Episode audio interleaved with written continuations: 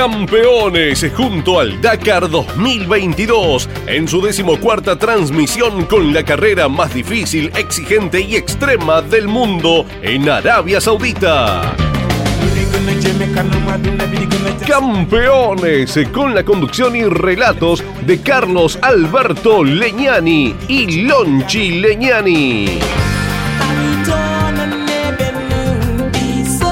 Campeones Dakar 2022 por Campeones Radio con los auspicios de las siguientes empresas.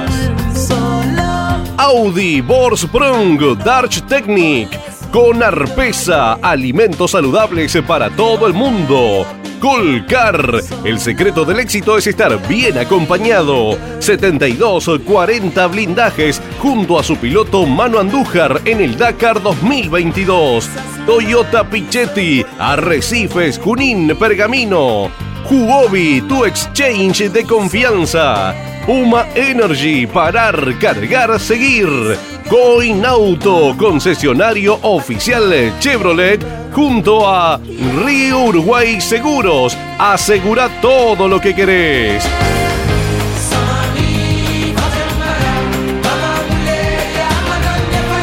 Campeones Dakar 2022. Llevamos la pasión a tus sentidos.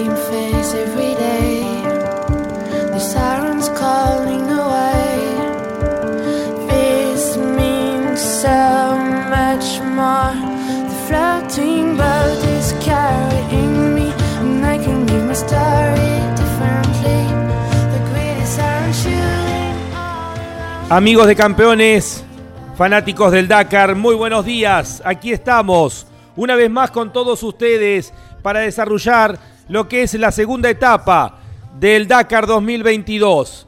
Somos el equipo campeones con la locución de Walter Bertz. Me acompañan como cada día de cada etapa del Dakar Andrés Galazo, Andy querido, ¿cómo estamos? Buenos días. Hola Lonchi, buen día, abrazo enorme para todos los seguidores del Dakar, de Campeones Radio, dispuestos a ir eh, actualizando todo lo que ha ocurrido y lo que todavía muy poquito queda por protagonizar. Son seis horas más en Arabia Saudita y atendiendo especialmente a nuestros argentinos eh, con labores en esta etapa para destacar de varios de los pilotos en varias especialidades. Lo vamos ampliando cuando dispongas, Lonchi.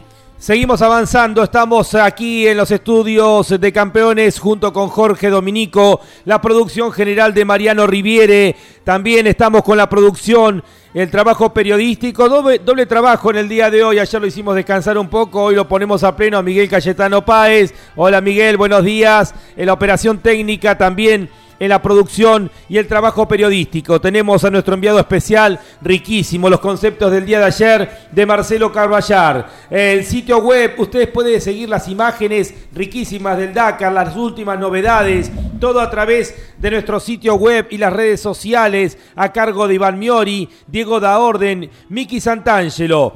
En la administración de campeones, aquí en nuestras oficinas en Villa Devoto, María Luisa Groto, Mirna Napolitano, Verónica Romero, espero que la tengamos en un rato. Verónica se fue, campeona argentina de patín, para que también nos cuente sus experiencias. Claudio Daniel Leñani, Jorge Luis Leñani, Marcos Donato, Mario Franisevic, el fanático de Lewis Hamilton, y Sandra Verón. Todos aquí bajo la dirección general de Carlos Alberto Leñani.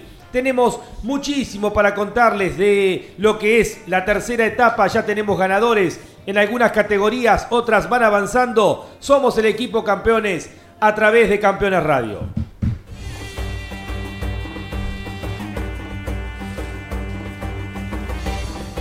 A modo de anticipo, ganó la etapa de motos Joan Barrera Bort. Ha ganado una nueva etapa Bam Bam. Vamos a los registros, vamos a las estadísticas. Joan Barrera Bort ha logrado su etapa número 27 en su historial personal. Recordamos, su mejor resultado final es un quinto puesto. El eterno candidato Barrera Bort con el español, con la onda, ha ganado la etapa del día de hoy. Segundo, ha sido Sam Sunderland, el inglés, tercero el argentino, Kevin Benavides, tres que ayer se vieron complicados en lo que era la etapa, perdieron el rumbo, hoy largando de atrás, pudieron sacar ventaja, una constante que se viene dando en el Dakar eh, eh, desde el año pasado, desde el cambio de política de la categoría, de eso va a hablar Jorge Dominico dentro de un rato, cuando David Casterá tomó la decisión de generar mucho más navegación. Y de aquí de ahí en más para los motociclistas lo habitual es que quienes largan adelante comiencen a perderse y los de atrás eh, vayan recuperando y esto nos va generando un ida y vuelta permanente etapa tras etapa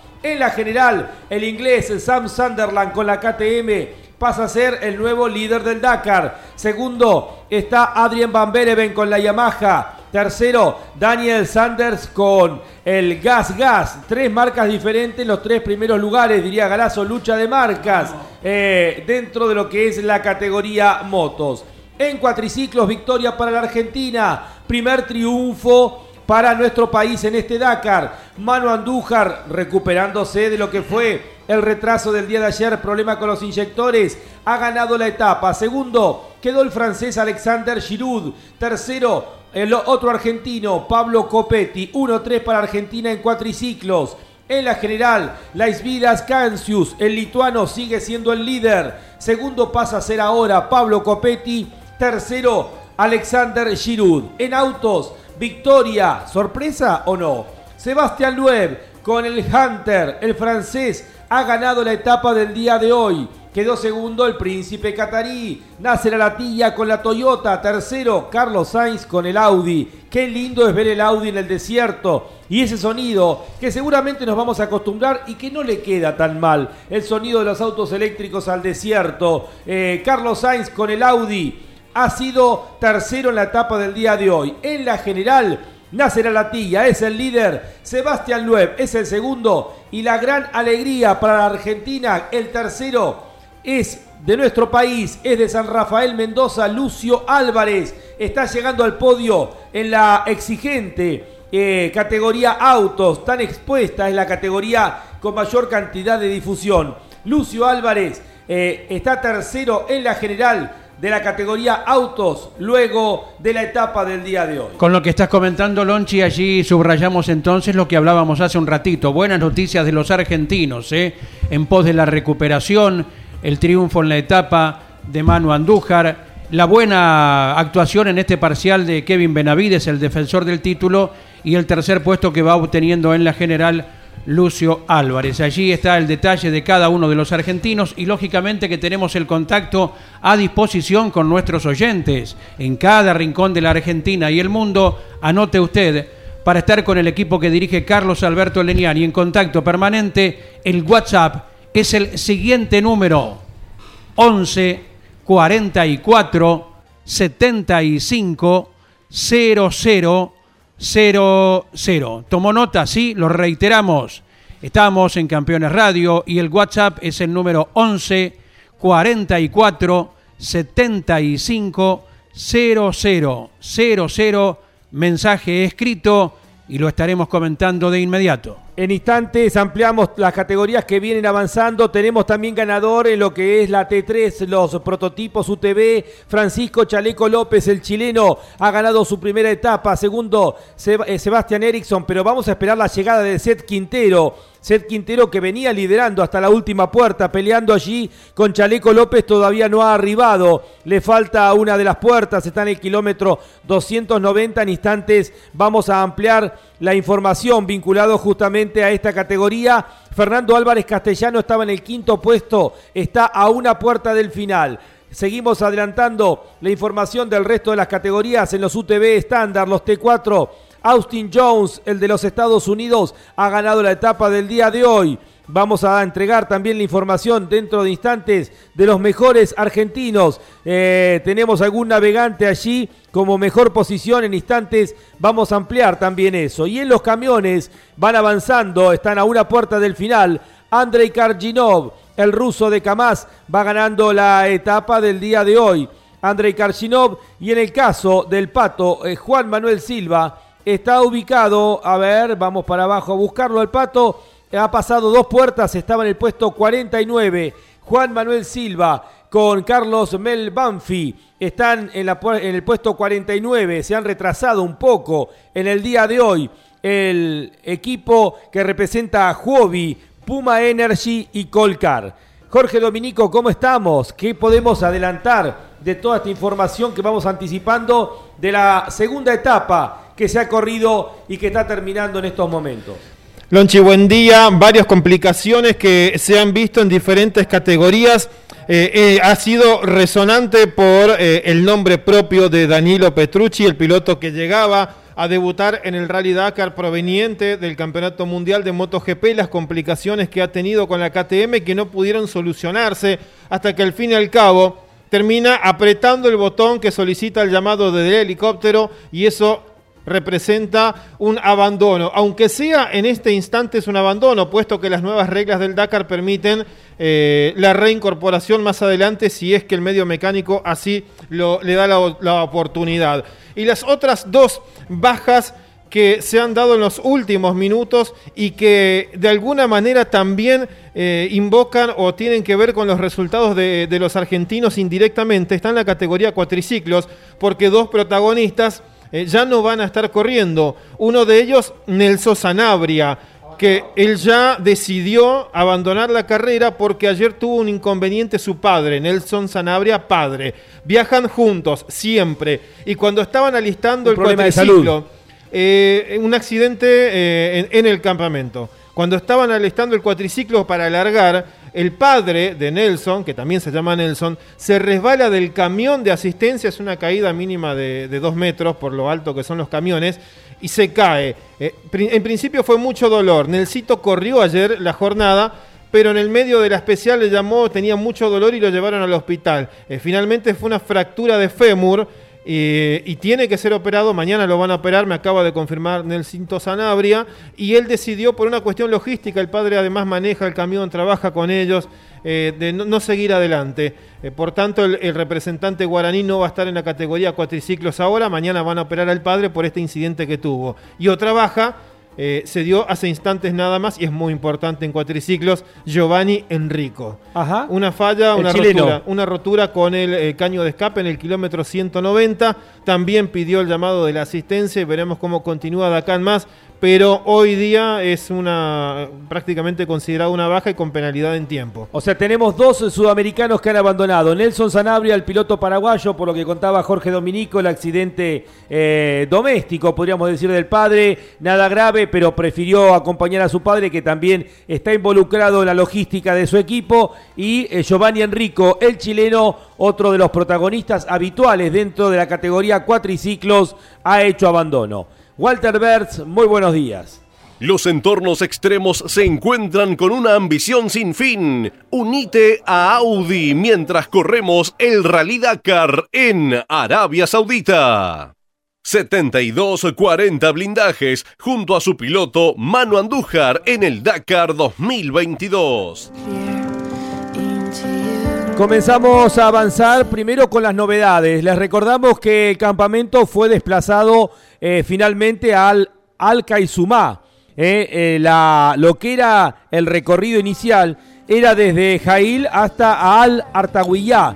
Pero lluvias intensas ahí en, esa región de Arabia Saudita obligaron a que no se corra la etapa maratón y que en definitiva termine haciéndose esta etapa que terminó, reiteramos, en Alcaizumá. Allí ha sido el cambio obligado debido a estas inundaciones que decíamos en Al Eh, ¿Algo inédito, Jorge, o has tenido lluvias en Arabia Saudita?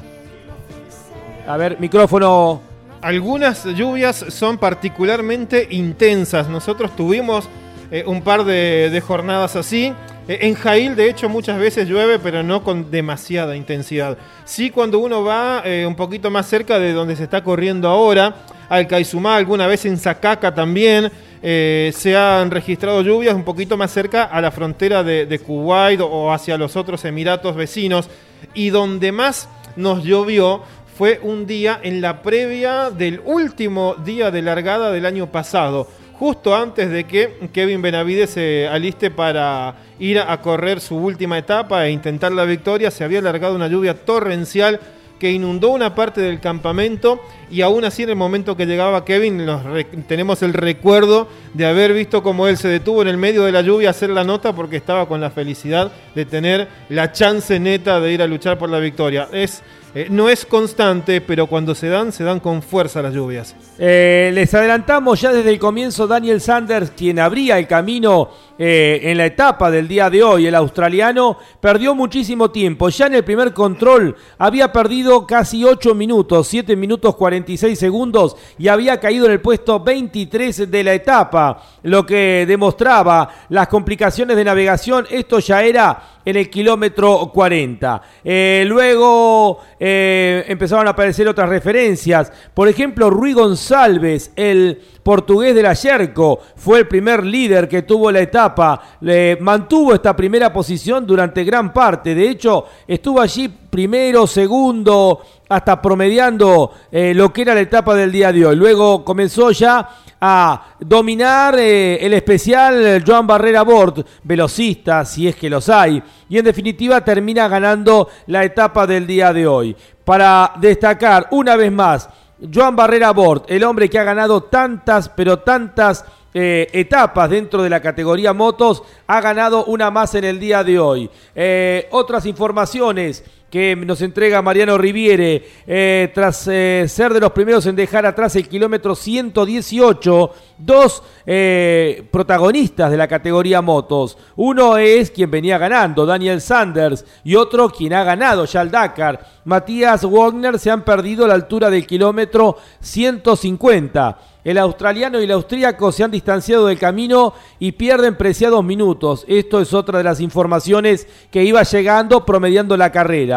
Luego la noticia que recién comentaban eh, Jorge Dominico, Mariano Riviere, Danilo Petrucci tiene problemas mecánicos a la altura del kilómetro 115. El piloto no logra arrancar su KTM y piensa que será difícil repararla. Eh, y en definitiva luego llega la imagen del helicóptero eh, llevándose el, la moto de Danilo Petrucci, el ex piloto de MotoGP que hacía abandono de la carrera. Hablábamos de Rui González, eh, Rui González que venía siendo el líder eh, y el año pasado fue el tercer mejor debutante del año, el piloto de Sherco que había alargado en la posición número 70, pasaba a ser el líder justamente del especial desde el segundo, desde la segunda puerta y de ahí en más hasta promediando eh, la misma. Eh, esto es un, pequeño, resumen eh, para destacar lo de Kevin Benavides, que apareció octavo en la primera puerta,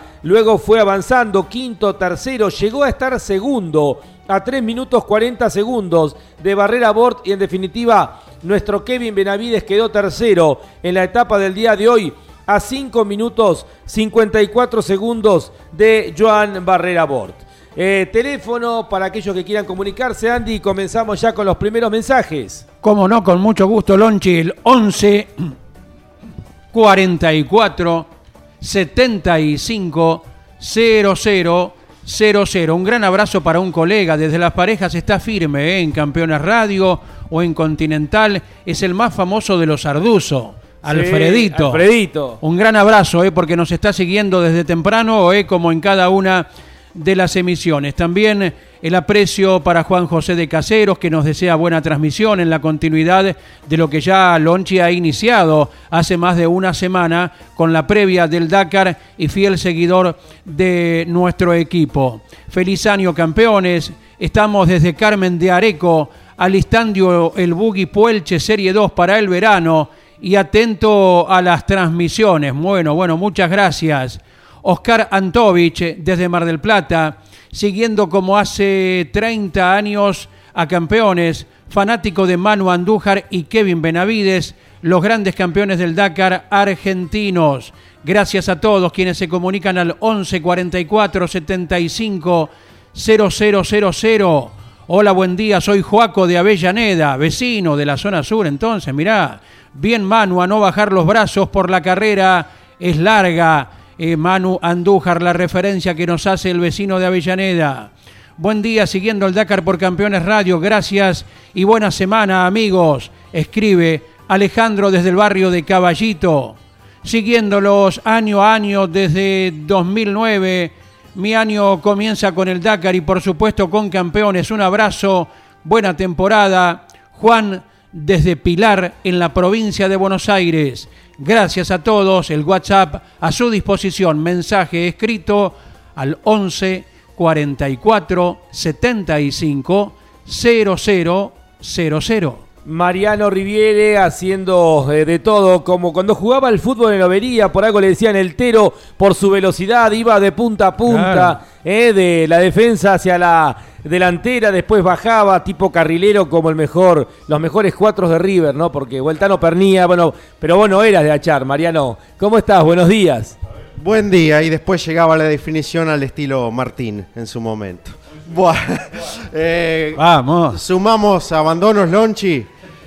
En el cuatriciclo número 184, ayer quedó fuera de carrera el español Tony Bingut, tuvo una caída, fractura de dos costillas, fractura de peroné de la pierna derecha y por eso el español ya no está en competencia. Y en cuanto a una tripulación que tiene un argentino, es el cordobés Eugenio Arrieta, navegando a la paraguaya Andrea Lafarja en el Borguar, penaron durante toda la etapa de ayer con el embrague y no lograron culminarla. Por lo tanto, se han reenganchado la posibilidad que ya desde hace unos años da el Dakar, División Dakar Experience, continúan en carrera reenganchado, al igual, por ejemplo, que Stefan Peter Hansel, que también ante los problemas mecánicos de ayer no culminó la especial, pero continúa formando parte del Dakar. O sea que en el caso de Peter Hansel eh, ha decidido reengancharse para seguir haciendo experiencia, imagino, eh, con el Audi. Eh, con el Audi, después vamos a dar bien la denominación. Eh, no sé si vieron el video de la eh, piloto paraguaya.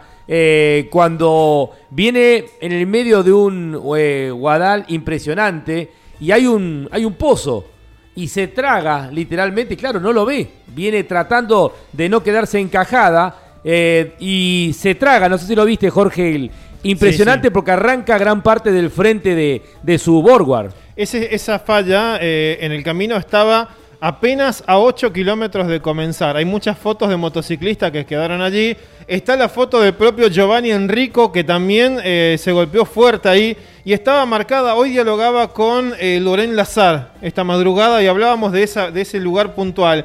Porque estaba marcado como un peligro de un nivel, peligro 1. Eso en, en la hoja de ruta es un signo de admiración.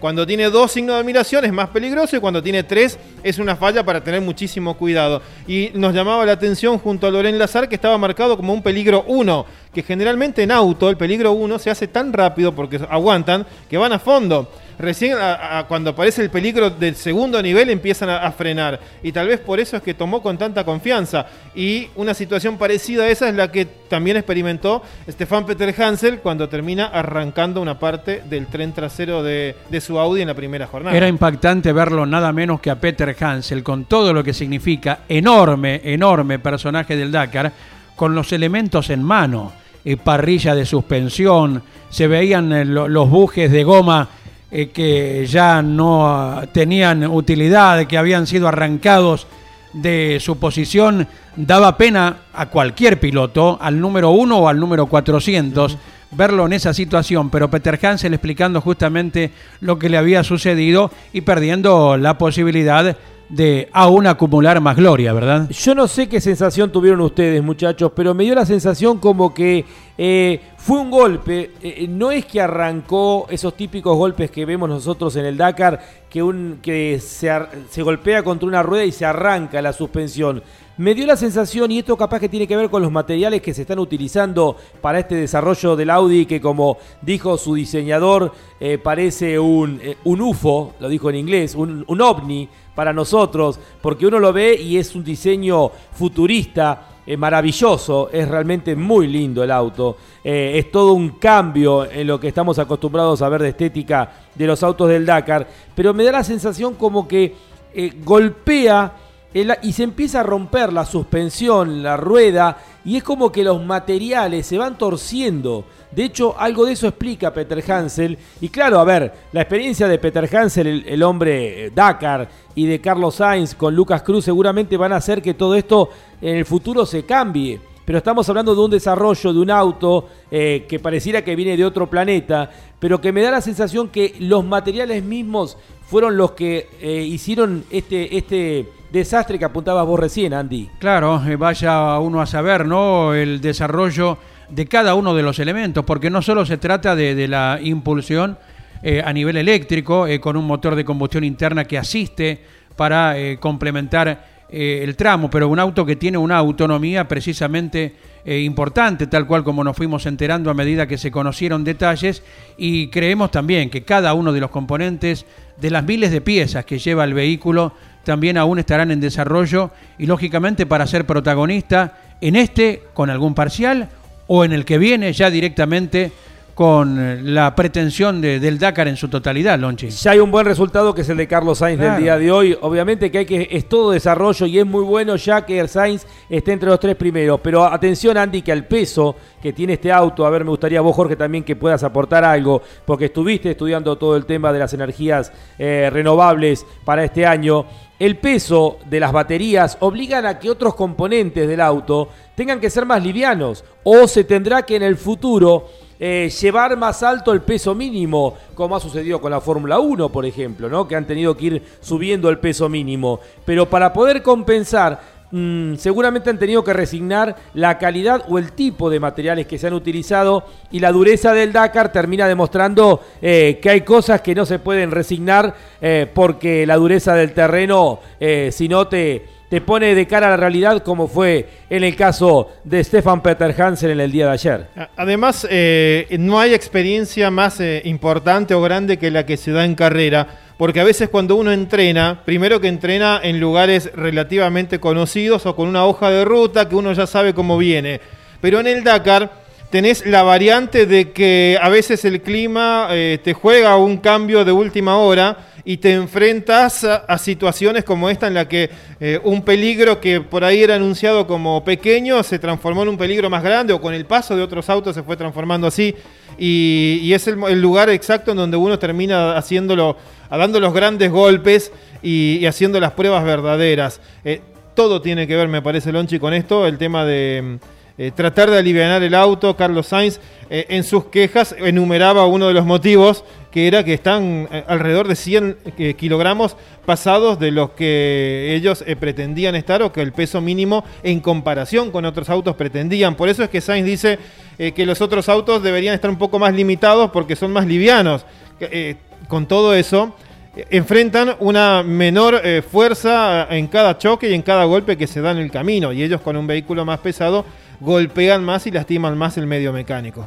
Eh, saludos que nos van llegando de amigos, de colegas. Buen día, Lonchi. Enero no es lo mismo sin campeones narrando el Dakar. Acompañando la transmisión desde Paraná. Soy Javier Bucci y, y con todo el equipo Bandera Verde les deseamos lo mejor en este año. Saludos a todo el equipo a que le tenemos un respeto enorme. Aguante la aplicación de campeones. Abrazo grande, Javier, para vos, para todos los muchachos de Bandera Verde, nuestros compañeros de cada fin de semana. Gracias por estar allí siguiendo la transmisión de campeones eh, en la aplicación de 9 a 12 de la mañana. Estaremos durante todo el Dakar de lunes a viernes. Andy. Buena transmisión, siguiendo el Dakar desde la oficina. Buen año, saludos desde Villa Ramallo.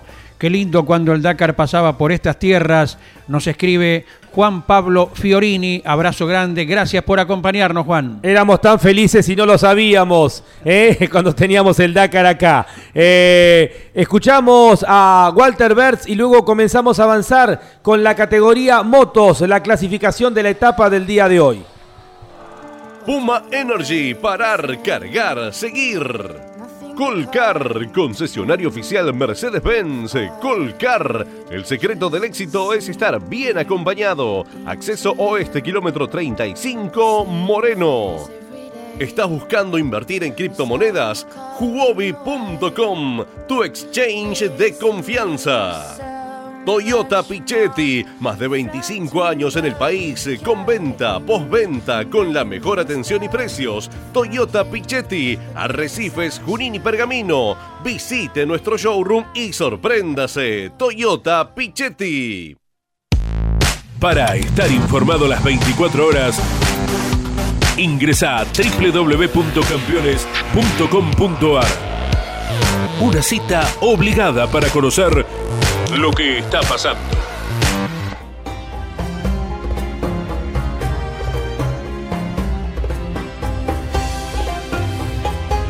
Continuamos en esta segunda etapa del Dakar 2022. Eh, eh, la que ya ha terminado en alguna de las divisiones, la que unió Jail con Al Kaizumá.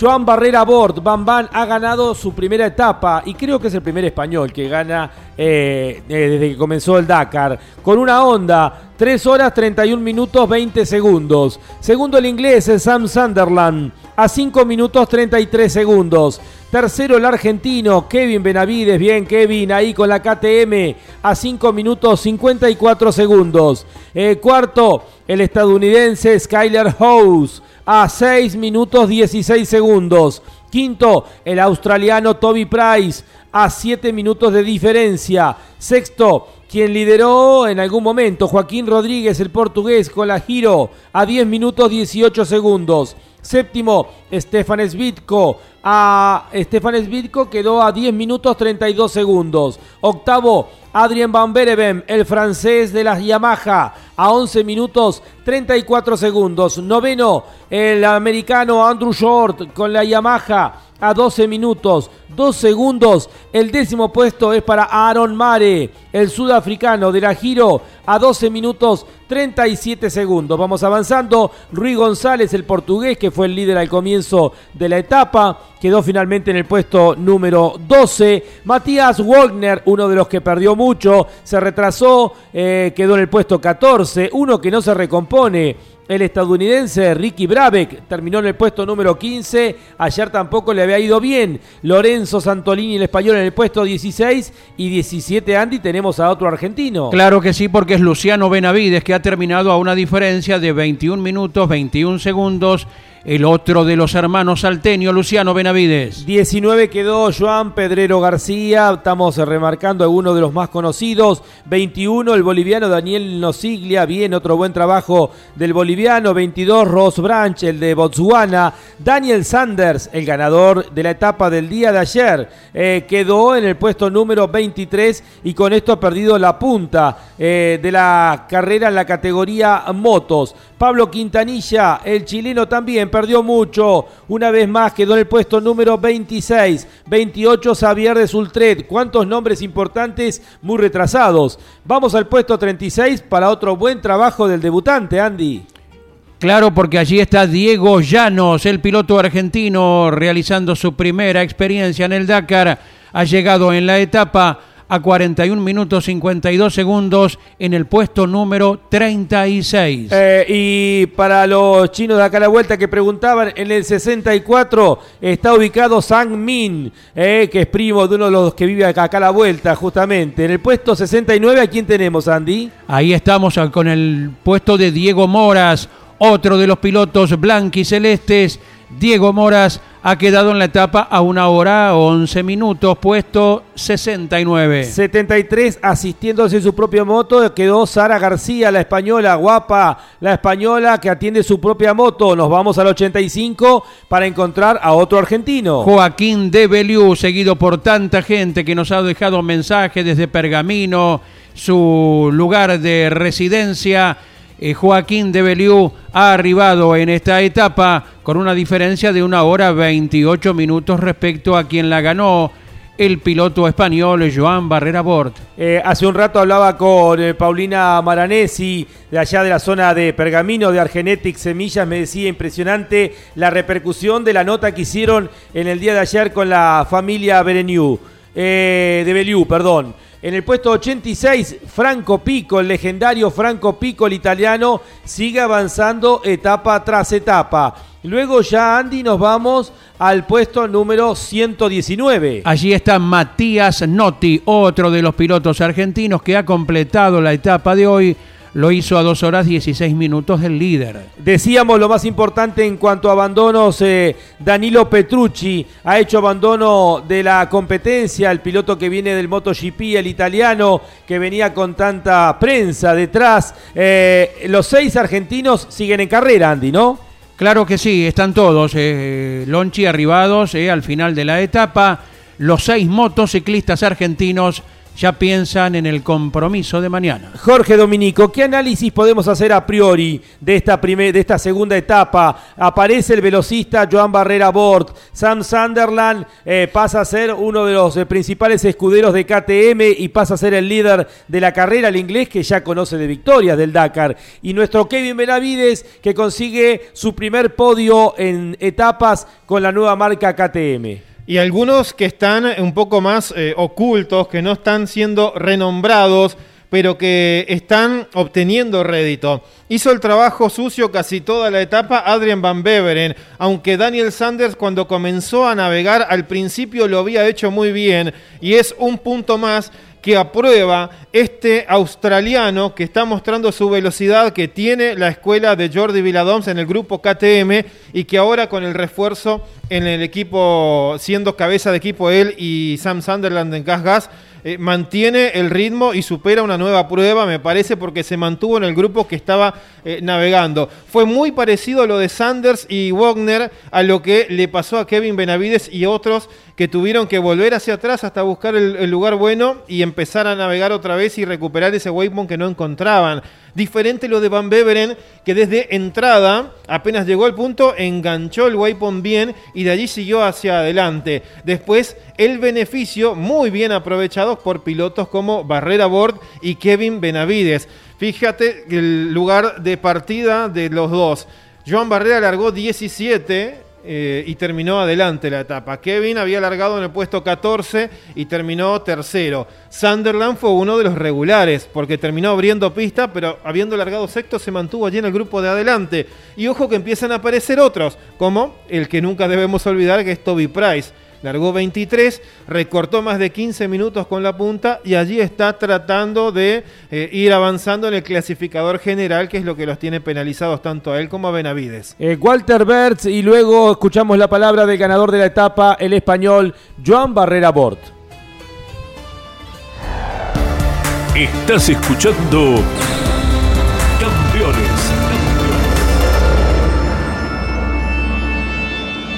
Río Uruguay Seguros. Asegura todo lo que querés.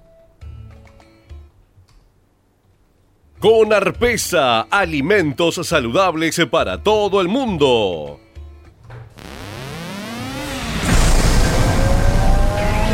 Tu pasión por el automovilismo no descansa en la semana. Estás escuchando, Estás escuchando Campeones Radio.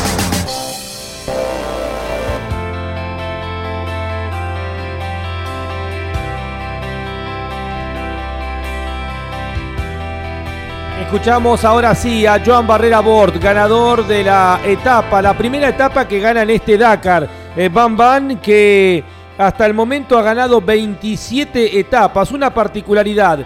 Ha ganado etapas en 10 de los 12 Dakar que ha competido y que no logra redondear. Esperemos porque también aparte es tan simpático, es una persona tan agradable. Pero bueno, ojalá este velocista encuentre el punto de equilibrio y muchas veces también ha sido por cuando la confiabilidad de la moto Honda no era lo que es hoy, eh, no le ha permitido terminar ganando eh, un Dakar. Recuerdo en Bolivia algunos, algunas etapas eh, maratón que se le rompió el manillar.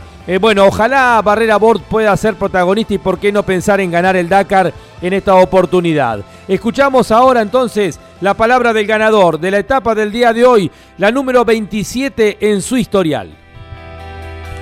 Sí, la verdad que, que contento. Es algo que, eh, después del mm, golpe duro de ayer eh, hemos salido a darlo todo. Eh, es importante porque tenemos aún 10 días, hemos trabajado mucho este año para llegar aquí y, y por eso no, no, vamos a rendirnos, está claro, y vamos a darlo todo, así que aún quedan 10 días y puede pasar de todo. Quedan 10 días y puede pasar de todo, dijo Joan Barrera Bort. Andy, línea para oyentes. Y leemos algunos de los mensajes. Como no, el 11 44 75 00 00. Felicitaciones por la gran cobertura de todos los años, como siempre escuchando vuestro trabajo.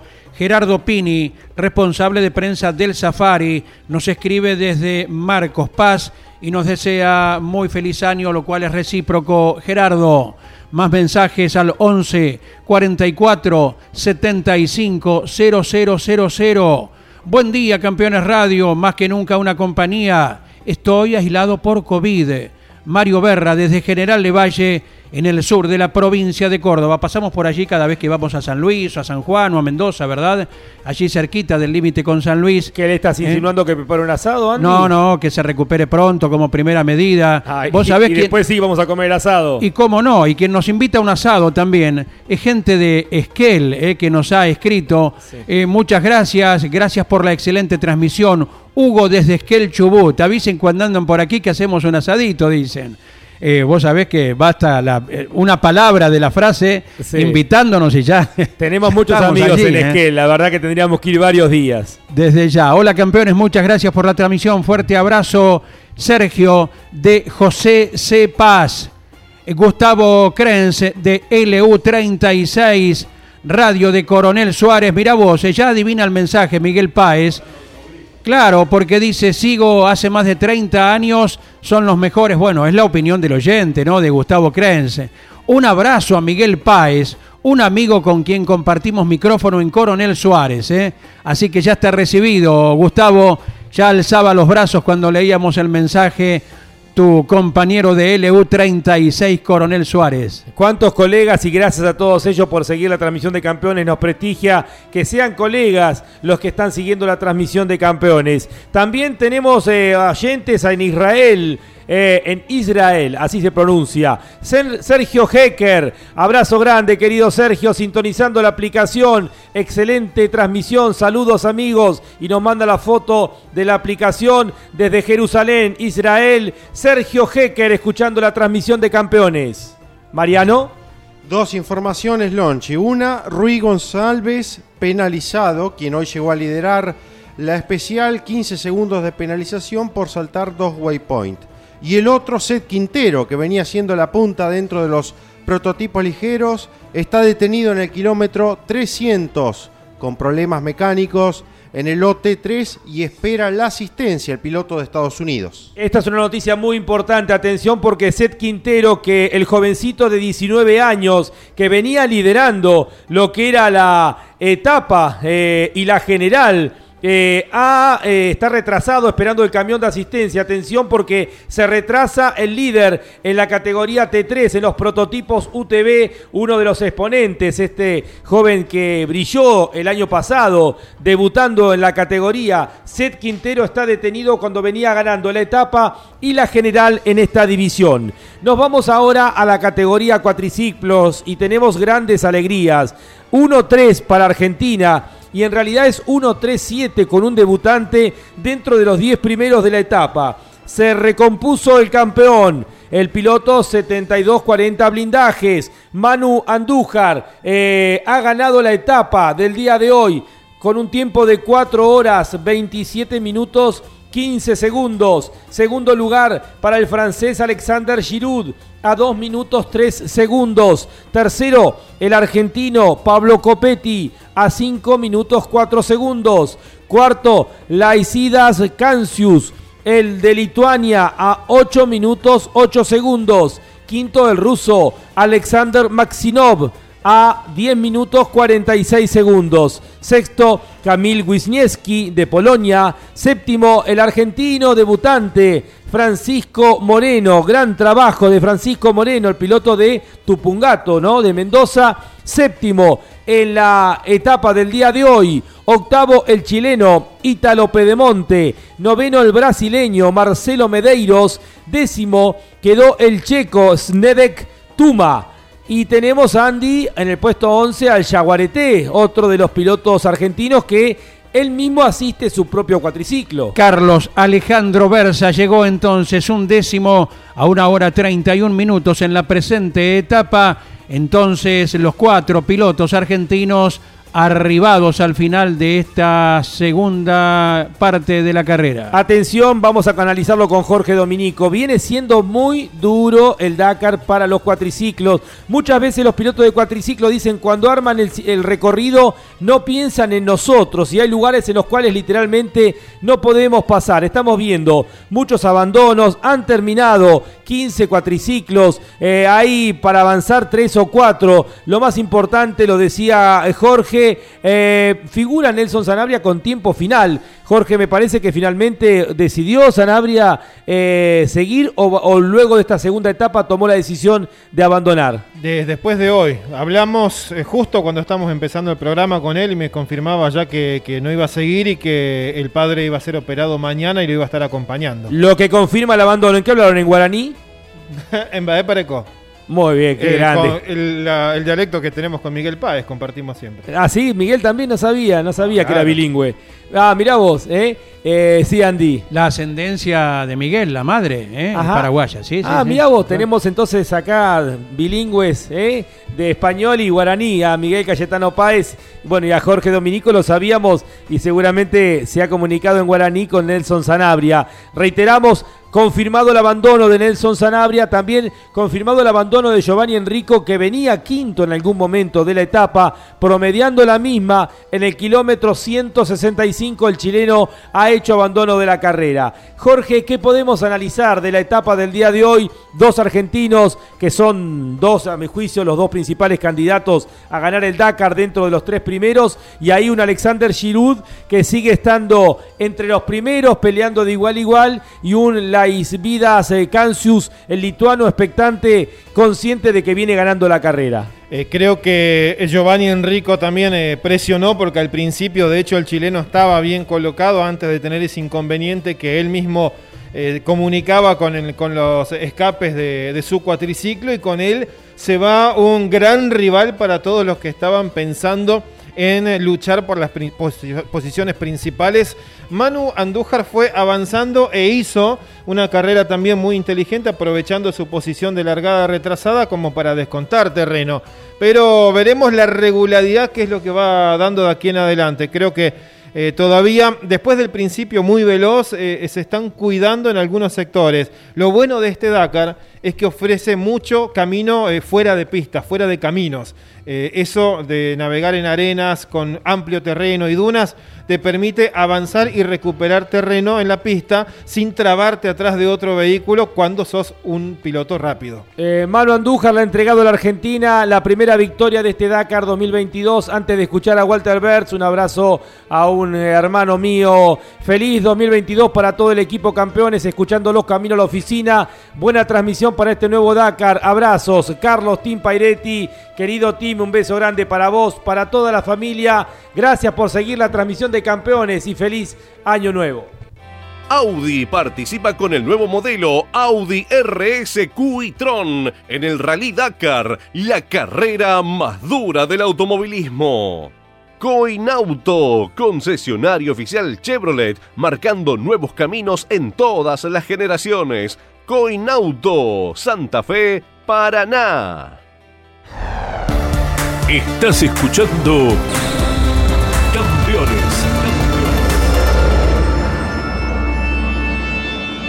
Radio.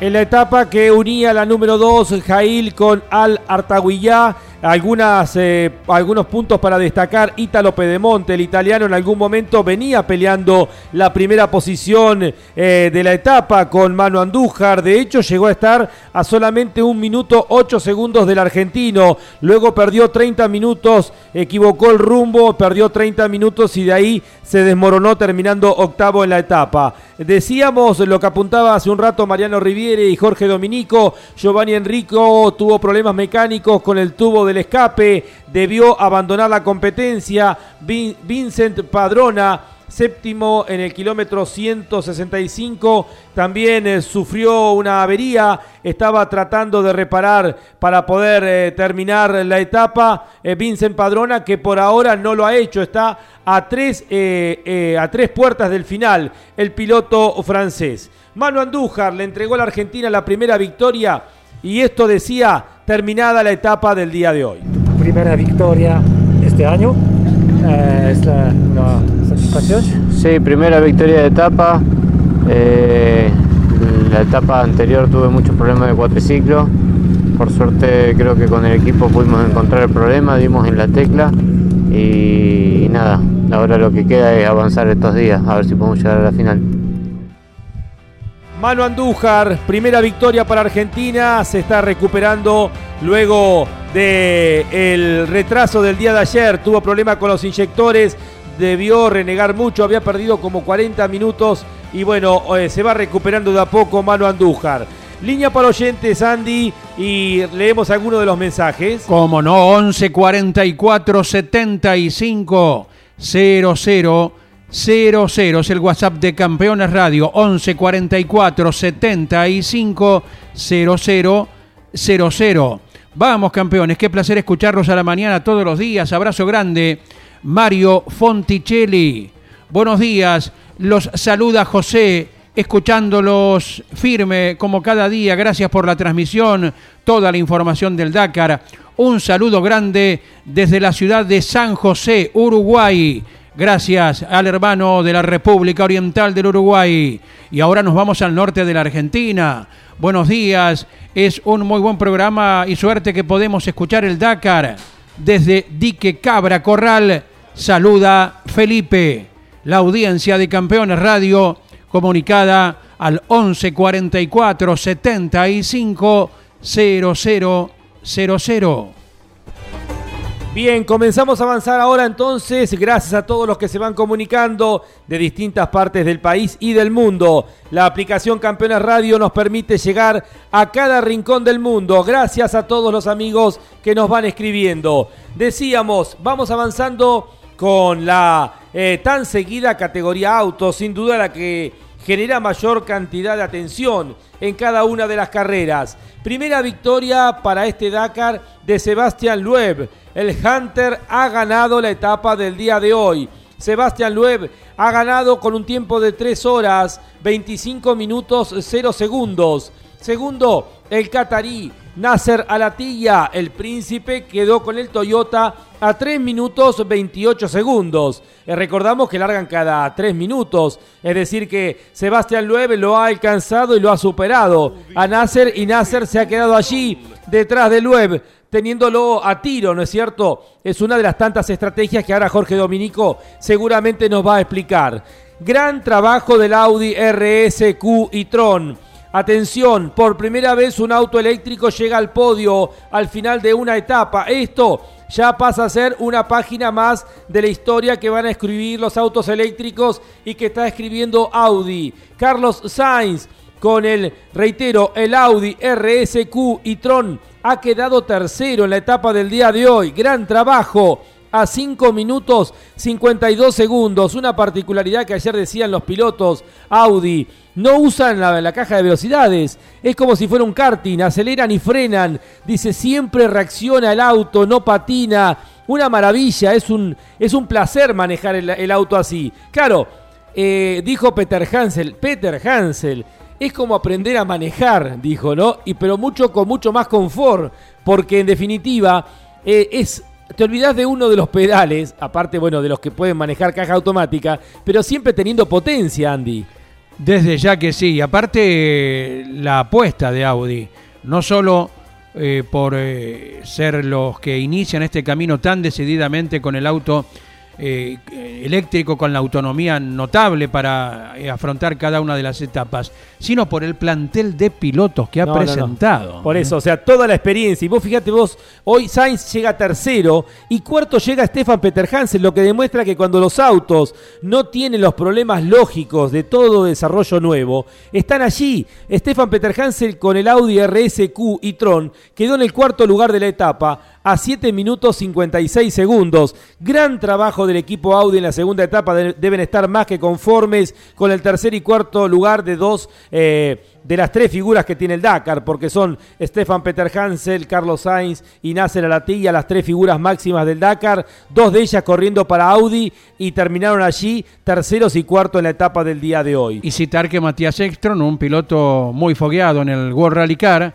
eh, está en el top 10 en esta etapa con el Audi habiendo llegado en el noveno puesto. Por eso hablábamos del plantel notable de pilotos al cual ha acudido la marca alemana. Eh, quinto quedó en la etapa Nani Roma con el otro Hunter a 8 minutos 2 segundos. Sexto con la segunda Toyota eh, Yazid Al-Raji, el piloto de Arabia Saudita. Eh, la diferencia fue de Yazid Al-Raji 8 minutos 41 segundos. Séptimo Henk Lategan, el piloto de Sudáfrica con la Toyota, a 9 minutos 44 segundos. Luego se ubicó en el octavo lugar otro de los eh, sudafricanos, este ha ganado ya en el Dakar en el 2009, Geniel de Villiers con la Toyota a 11 minutos 17 segundos. Noveno lo apuntaba recién Andy, el campeón, el bicampeón del eh, Rallycross, eh, también campeón múltiple dentro del DTM, el sueco Matías Ekstrom con el otro Audi RSQ y Tron quedó ubicado en el noveno puesto, los tres Audi dentro de los 10 primeros a 13 minutos 30 segundos, décimo quedó el neerlandés Berhan ten Brinke con la Toyota a 15 minutos 36 segundos. Un décimo Andy quedó el mejor argentino. Lucio Álvarez ha arribado en esta etapa a 16 minutos 39 segundos. Décimo segundo quedó el ruso Vladimir Vasiliev. Décimo tercero, otro de los argentinos. Orlando Terranova, quien llegó con una diferencia de 19 minutos 4 segundos. Décimo cuarto quedó otro de los sudafricanos, en este caso con un Century, Brian Baradwaná. Eh, décimo quinto quedó el polaco Jakub Prigonski. En el puesto 16, otro de los argentinos. Sebastián Halper con 21 minutos 8 segundos de distancia respecto al ganador de la etapa, Sebastián Loeb. Representante de Halper, distribución mayorista de insumos para conducción de agua. Completamos los 20, 17 quedó Mathieu Serradori, el francés del Century. 18 quedó Benedictas Vanagas, el lituano de Toyota. Eh, luego quedó Michel Pisano de Francia. Y en el puesto 20, Martín, Pro- eh, Martín Prokop, el checo con el Ford. eh, mm, retrasándose en comparación de lo que fue la etapa del día de. De ayer cómo grita el motor V8 del checo Martín Prokop. Para Pero- que la gente de Ford eh, esté contenta ¿no? con su representante. Así es, eh, seguimos avanzando. Cyril Desprez quedó en el puesto 27, el francés, con el Peugeot. Tim Coronel eh, con el Century en el puesto 29. Y tenemos otro argentino arribado al final de la etapa, Andy. Es Juan Cruz Jacopini, que perdió algo notorio de tiempo en el último tramo de la etapa. Allí prácticamente perdió media hora y arribó con una diferencia de 58 minutos 17 segundos. Ya estaremos seguramente con la precisión de qué le ha ocurrido al mendocino Juan Cruz Jacopini, que venía haciendo una razonable etapa para estar prendido como ayer, pero que reiteramos, en el último tramo del parcial ha perdido allí casi media hora. Eh, pero lo importante es que ha arribado al final de la etapa. Tenemos otro argentino al final de la etapa del día de hoy. Eh, siguen avanzando, están a una puerta del final. Eh, son las eh, 9 y 6, son 13, cerca de las 2 de la tarde en el Reino de Arabia Saudita. Román Dumas está a una puerta del final con el Toyota con el cual Nasser Latilla ganó en el 2018. Laia Sanz está a una puerta también del final del especial eh, del día de hoy. Garlain Gillerit con un motor, eh, con un auto eh, a hidrógeno. Tengo entendido, Jorgito, ese hidrógeno me parece el de Gillerit. es un auto con energía alternativa. Eh, vamos a confirmarlo, pero estoy casi seguro que es con un buggy a hidrógeno. Gerlain Gigerit está a dos puertas del final de la etapa del día de hoy. Seguimos avanzando. A tres puertas del final tenemos a Jesús Calleja, Andy, el popular conductor español navegado por un argentino. Eduardo Blanco, le faltan todavía tres puertas para arribar al final. Algo similar en el camino, veremos si Jorge Dominico nos da precisión acerca de Andrea Lafarja, que va con Eugenio Arrieta, navegante argentino, en la butaca derecha. Se han reenganchado con el Borgward, eh, está a tres puertas del final en el día de hoy. Eh, seguimos avanzando. Bueno, Tendríamos, no sé si nos queda algún argentino más, pero con esto un panorama completo. Sebastián Lueb con el Hunter es el segundo ganador en este Dakar en la categoría autos. El príncipe Nasser Alatilla que largaba tres minutos por delante de Sebastián Lueb. Eh, seguramente como estrategia lo dejó pasar y luego lo siguió. Eh, el zorro del desierto Nasser sabía que con esto perdía solamente tres minutos y fracción, que fue lo que perdió, tres minutos 28. La estrategia típica lo dejo pasar y lo sigo a unos 30 segundos de ventaja, de diferencia, y en definitiva quedó a 3 minutos 28. Y lo más relevante para destacar son los dos Audi, el de Carlos Sainz y Stefan Peter Hansel, los Audi eléctricos, los RSQ y Tron han terminado tercero y cuarto en la etapa. Jorge, ¿qué balance hacemos en la categoría autos? La fortaleza del vehículo Hunter que tiene pocos años de recorrido, pero que como incluso lo destacaba Orlando Terranova, otro piloto de Hunter, nació bien porque Sebastián Loeb le destacó la velocidad y que simplemente hay que trabajar en la confiabilidad. Loeb siguió y fue alcanzando lentamente a Nasser Alatilla. Recién en los últimos kilómetros estuvieron haciendo toda la parte juntos, siempre a Latilla al frente y Loeb algunos segundos por detrás, hasta que recién en el último, en el último sector Loeb lo supera a Nasser cuando venían eh, mano a mano. Hay videos que recuerdan aquellas eh, históricas eh, etapas mano a mano entre Sainz y el propio Nasser en, otras, eh, en otro equipo, compartiendo escuadra en algún momento aquí en Sudamérica.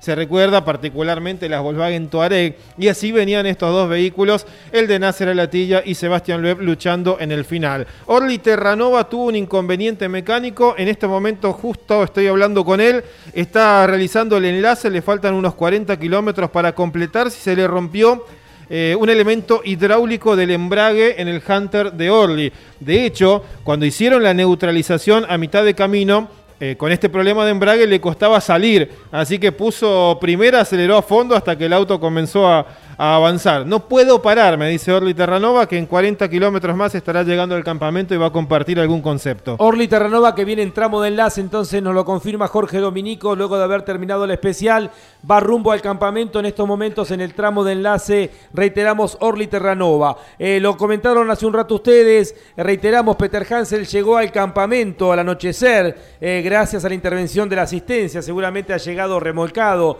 eh, por la asistencia. Peter Hansel ha anunciado que una piedra levantada durante eh, una compresión que quedó atrapado entre el chasis y la rueda, esa piedra fue la que terminó arrancando todo el tren trasero. Eh, Peter Hansel está en carrera, pero reenganchado. Es decir, que tendrá que penalizar mucho en la clasificación final. Como él mismo dijo, el objetivo de aquí en más es hacer experiencia. Eh, Mariano Riviere, eh, hablábamos recién de Garlain Gigerit. Siempre recuerdo a Garlain Gigerit con esa cara de loco que tiene el francés, que fue el primero en marcar aquí en Sudamérica el liderazgo de la carrera. Cuando se largó la primera etapa rumbo a La Pampa, a Santa Rosa. Con el BMW fue el primero en marcar eh, como líder y de ahí en más quedará la historia como el primer líder que tuvo el Dakar aquí en la Argentina, Andy. El primer top le favoreció entonces. El primer top ante una multitud que había que no nos permitía ingresar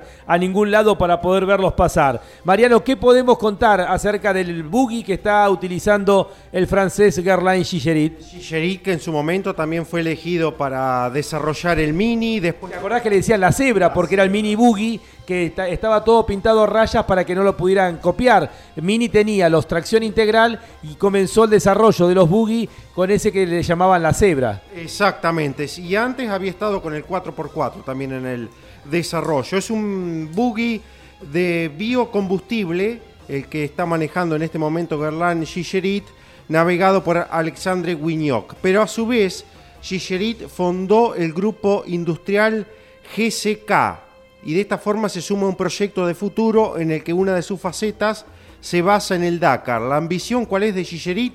Presentar el primer vehículo impulsado por hidrógeno capaz de ganar el rally de aquí a 2024 o 2025. Y esta empresa, GSK, que, en la cual está liderando Gigerit, se prepara para suministrar a mediano plazo máquinas quitanieves impulsadas por hidrógeno a las estaciones de esquí, autobuses e incluso cosechadoras. Mirá qué ambicioso proyecto el de Gerland Gigerit. Qué bárbaro, mientras nosotros estamos pendientes si tenemos luz o no para cada día en nuestra vida, eh, el mundo, vos fíjate por dónde va y aparte los dos caminos, Audi, los alemanes, eh, también los franceses, mm, los chinos, los indios, van por el lado de los autos eléctricos. Los japoneses dicen, no, nosotros vamos a ir por el lado del hidrógeno. ¿Por qué? Porque es mucho más ecológico, porque se saca la energía a través del agua. Por eso Toyota en su momento, que había hecho un desarrollo con el hidrógeno, abrió el juego a todo el resto de las eh, empresas eh, japonesas porque dicen, no podemos enchufar todos los autos juntos a la noche en la isla de Japón, porque no habría corriente para poder alimentar eh, tantos autos. Y entonces dicen también otro planteo, ¿qué hacemos con las baterías en el futuro? Por eso los japoneses, y en este caso Mariano está apuntando, hay un camión de carrera que va a hidrógeno. Eh, y ahora también eh, y hay otro auto hidrógeno, que es este buggy que está utilizando Garland Gigerit. Claro, eh, Gigerit está trabajando eh, para poder completar el desarrollo a futuro, para presentar el hidrógeno. También Cyril Depré, con este aventurero que, con el cual corrió algunas etapas pasadas de otras ediciones del Dakar, están por ese camino. Y junto a GSK, que es Green Corp, Corporation, eh, el año pasado ah, habíamos presentado en Neom el primer vehículo eléctrico. Esta industria de GSK que trabaja en el Mundial de Rallycross desde hace un tiempo, también está presentando un desarrollo para el equipo Ino de Sugawara, para uno de sus camiones. Eh, los camiones chinos, eh, japoneses, perdón. Que también, Del grupo Toyota. que también van por ese camino eh, en el equipo Hino Sugawara. Y el otro vehículo que tiene presente en este Dakar desarrollo de GSK es el camión Rewald que eh, representa la marca Renault.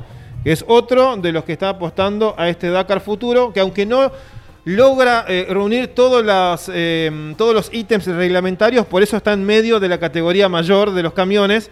Eh, sin embargo, están presentando estos prototipos que ya tienen incluido energías alternativas en sus impu- impulsores. De todo esto, Lonchi, Jorge, Mariano, Miguel, lo único seguro que nosotros conocemos como usuarios es que más tarde o más temprano el petróleo se estará agotando en el mundo.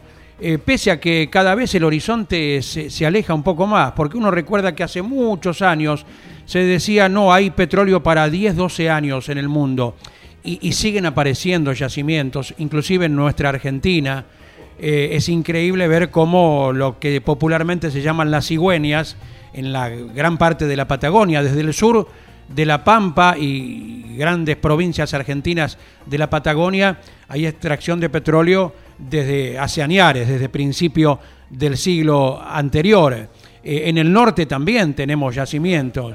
Eh, en la costa atlántica vienen bajo la plataforma eh, con los peligros que ello genera también. No, no hay nada 100% puro en cuanto a la utilización de las energías no renovables. El desafío está ahora por parte de ingenieros, especialistas, técnicos, en ver cómo proveemos en el futuro de ya sea hidrógeno por un lado, electricidad por otro, a los vehículos que vayan a ser diseñados bajo ese consumo, de cómo será la organización, la logística, la mecánica para proveer a tanto usuario de una energía. Hoy mismo lo, observamos en las construcciones modernas.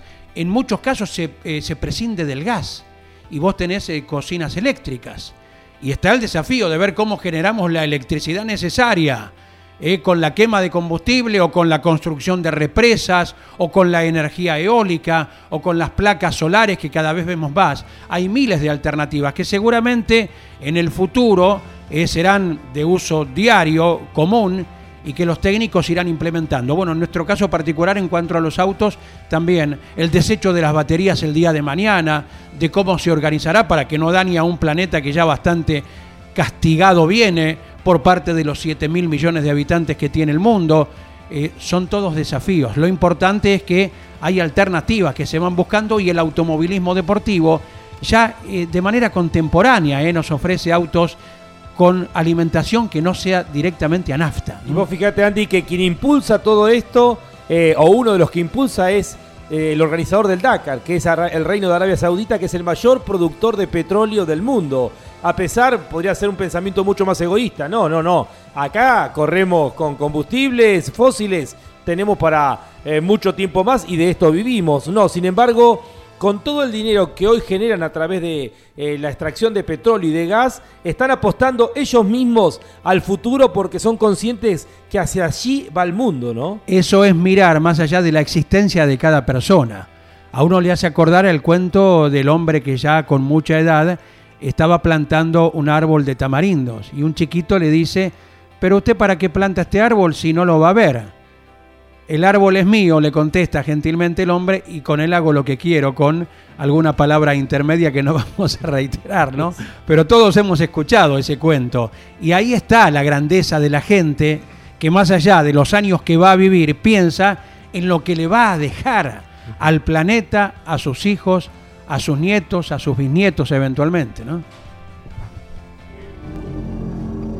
Continuamos en la transmisión del equipo campeones. Miguel Páez buscando algunas dunas. ¿Lo tenemos ya? Bien. Eh, les adelantamos, sí, Miguel. Vamos con Walter Berz y luego vamos con la clasificación en la categoría T3, los prototipos, los UTV, donde el chileno Francisco Chaleco López ha ganado la etapa del día de hoy. 72-40 blindajes junto a su piloto Manu Andújar en el Dakar 2022. Colcar, concesionario oficial Mercedes-Benz. Colcar, el secreto del éxito es estar bien acompañado. Acceso oeste, kilómetro 35, Moreno. Río Uruguay Seguros, asegura todo lo que querés. Con Arpesa, alimentos saludables para todo el mundo. Audi RS Quitron, un electrizante laboratorio de pruebas de altas tecnologías en la carrera más dura del planeta. Estás escuchando Campeones Radio. 24 horas con lo mejor del automovilismo.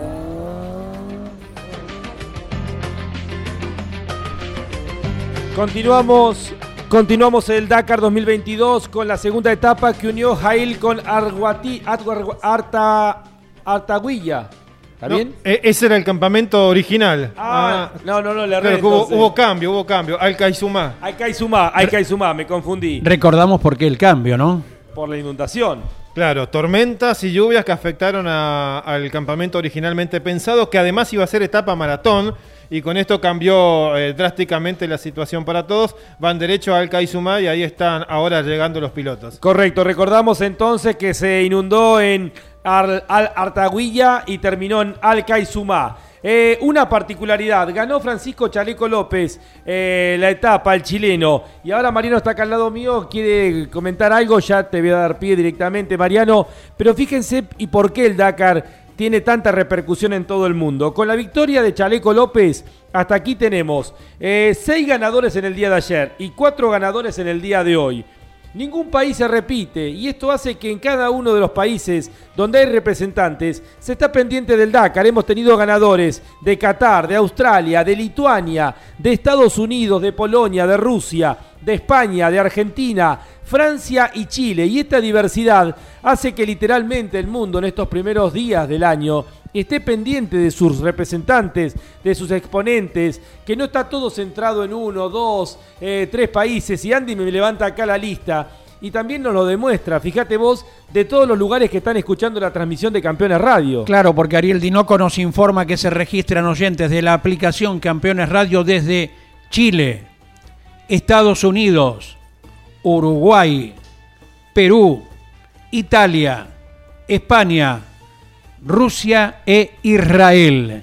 Fíjate vos, o sea, lo que es también la aplicación Campeones Radio, que cuando empezamos a utilizarla, eh, al principio nos maravillaba porque podíamos hacer la transmisión en su momento por Radio Rivadavia, llegar a gran parte de la Argentina, luego las cadenas con Chile, con Bolivia, con Perú, y a través de la aplicación Campeones Radio en un día descubrimos que estábamos llegando al mundo entero.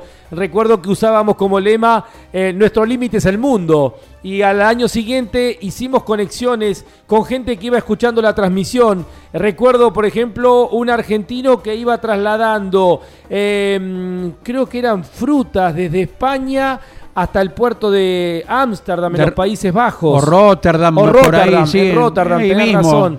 Tenés razón y que iba escuchando la transmisión. Y bueno, y así hemos sacado a Sergio Heckel desde Jerusalén. Hemos tenido eh, oyentes de distintas partes del mundo eh, que hemos eh, tomado contacto. Esto nos lo permitían esas largas transmisiones de 6-8 horas. Se acerca Mariano Rivieri y cuando se acerca Mariano es porque hay alguna noticia para dar, ¿no? En su momento, en aquel show Primeros Dakar, la voz de Rusia que nos retransmitía y nos está retransmitiendo en Perú el mundo del automóvil por radio moderna. Fue cancelada totalmente la etapa para los Dakar Classic.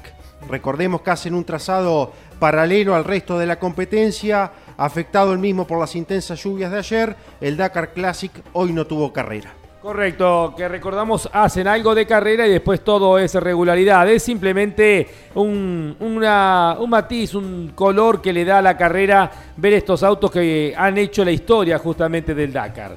Bueno, avanzamos ahora con la categoría T3, eh, con los eh, UTV, los side by side, pero prototipos hechos especialmente para esta categoría. Francisco Chaleco López con el Canam, el del South Racing, que tiene la mayoría de los, de los autos de esta marca. Eh, Francisco Chaleco López, el chileno, ha ganado la etapa del día de hoy. Recordamos que es el defensor de el Dakar del año pasado. Ha ganado en 4 horas 6 minutos 42 segundos. Segundo quedó el sueco Sebastian Eriksson con otro de los Canam a 2 minutos 28 segundos. Tercero, eh, Pavel Lebedev, el ruso, con otro Canam a 12 minutos 5 segundos. Cuarto, la mejor eh, de los OT3, eh, Cristina Gutiérrez, a 14 minutos 49 segundos, quien es campeón de esta división, campeón mundial de cross country. El quinto puesto es para Philippe Pinchedes, el francés, a- con otro de los Canam, a 15 minutos 9 segundos. Sexto, el mejor argentino, el piloto con arpesa, Fernando Álvarez Castellano. Eh, gran trabajo, una vez más, del argentino español. eh, el hispano argentino eh, Fernando Álvarez Castellano que quedó a 22 minutos 59 segundos. Séptimo culminó el francés Jean-Pascal Besson con el Kim Road a 33 minutos 10 segundos. Ocho autos han terminado nada más, todavía están en carrera. Marco Carrara, el italiano, con el PH Sport quedó a 42 minutos 11 segundos. Reiteramos, está retrasado quien venía ganando la etapa y venía ganando la general. El jovencito, el americano Seth Quintero, con el OT3 a una puerta del final. En el kilómetro 290 son 339 en el día de hoy. En los últimos eh, 49 kilómetros ah, está detenido Seth Quintero y estamos a una puerta del final de otro argentino, Andy. Claro, es un navegante argentino que va con el ecuatoriano Sebastián Guayasamín. Lo navega Ricardo Torlachi y están a una puerta del cierre. Otro navegante argentino, una puerta más atrás. Le quedan dos controles para terminar. El auto lo maneja Thomas Bell, el piloto británico, y Bruno Giacomi es nuestro compatriota que lo está navegando. Algunos otros personajes del Dakar habituales, Joseph Mayasek, eh, ganador en su momento en cuatriciclos, el rival de los Patronelli, el checo está a una puerta del final, Camelia Liparotti, la italiana también está a una puerta del final, eh, Dania Akel también con navegación del Osito La Fuente, del uruguayo, la saudita, la primera mujer saudita que está corriendo Dania Akel de gran trabajo, eh, viene haciendo un muy buen trabajo, atención, eh, con esta mujer, con el Canam, está a una puerta del final, la venta, eh, navega- navegada por el osito Sergio Lafuente, el piloto uruguayo. Eh, buscamos algún otro eh, piloto, hablamos de Xavier Fojan. Claro, no, no, ya lo estábamos citando. Justamente va con Ignacio Santamaría, un tradicional navegante argentino, y están ubicados en este momento A dos puertas. a dos puertas, ahí está. A dos puertas del final. Eh, seguimos avanzando con el resto de los competidores para ver si vemos algún nombre importante. No, tenemos cuatro autos que no han largado la etapa del día de hoy. Bueno, es lógico los prototipos, pero buen, buena confiabilidad. ¿Y qué podemos decir, Jorge? Francisco Chaleco López, con toda su dimensión, este chileno que no pudo ganar en motos, se frustró varias veces cuando se corría aquí en Sudamérica, pero que ha encontrado su lugar en los OT3, en los, eh, en los T3, en esta categoría de los autos UTV con preparación especial, eh, peleando, ganando la etapa, defendiendo el título y peleando contra Sebastián Eriksson, el sueco, contra Pavel Lebedev, el, ruso, y Cristina Gutiérrez, la española, que es eh, la campeona. ¿Qué podemos decir de esta etapa? Y más allá también para destacar el trabajo del hispano-argentino Fernando Álvarez Castellano. Me parece que las fichas se van, eh, se van acomodando de, de a poco. La, la baja de Seth Quintero tendríamos que confirmar eh, lo, ma- lo más pronto posible para ver si es una cuestión nuevamente de confiabilidad que ha afectado a los prototipos OT3 desde la temporada pasada. Muchos inconvenientes con la caja de cambio, con la dirección, con algunos elementos en este equipo que afectaron también a Cristina Gutiérrez, pero de todos ellos es, me parece, la representante de Burgos la que tiene la capacidad de poder llevarlos de la mejor manera sin dañar a estos prototipos y poder completar la carrera. De allí los resultados y regularidad que ha tenido. De Francisco Chaleco López, este eh, inteligentísimo corredor de carreras, no hay mucho más que aportar. Nosotros lo conocimos cuando todavía él era escuela de Carlos de Gabardo en épocas motociclistas, cuando el Dakar se corría en África y con todo ese aprendizaje está manejando una carrera sabiendo, me parece muy en claro, quiénes son los principales rivales que de aquí al final van a poder correr pensando en cuidar el vehículo, porque el UTV tiene eso también. En algunos casos el límite entre eh, la gran fortaleza y la fragilidad es apenas una cortada que se puedan comer los pilotos. Y fíjate vos, eh, Jorgito, que lo estamos viendo justamente con Seth Quintero, quien venía ganando la carrera como el año pasado y los OT3 vuelven a tener problemas de confiabilidad. Toyota Pichetti, más de 25 años en el país con venta de 0 kilómetros y servicios. Toyota Pichetti, tu mejor precio y atención. Te esperamos en Arrecifes, Junín y Pergamino. Toyota Pichetti. Puma Energy, parar, cargar, seguir. 14 días conduciendo por el desierto. Uno de los desafíos más difíciles del automovilismo está en el horizonte. Prepárate para el Rally Dakar junto al equipo Audi. ¿Estás buscando invertir en criptomonedas? Huobi.com, tu exchange de confianza. Para estar informado las 24 horas, ingresa a www.campeones.com.ar. Una cita obligada para conocer lo que está pasando.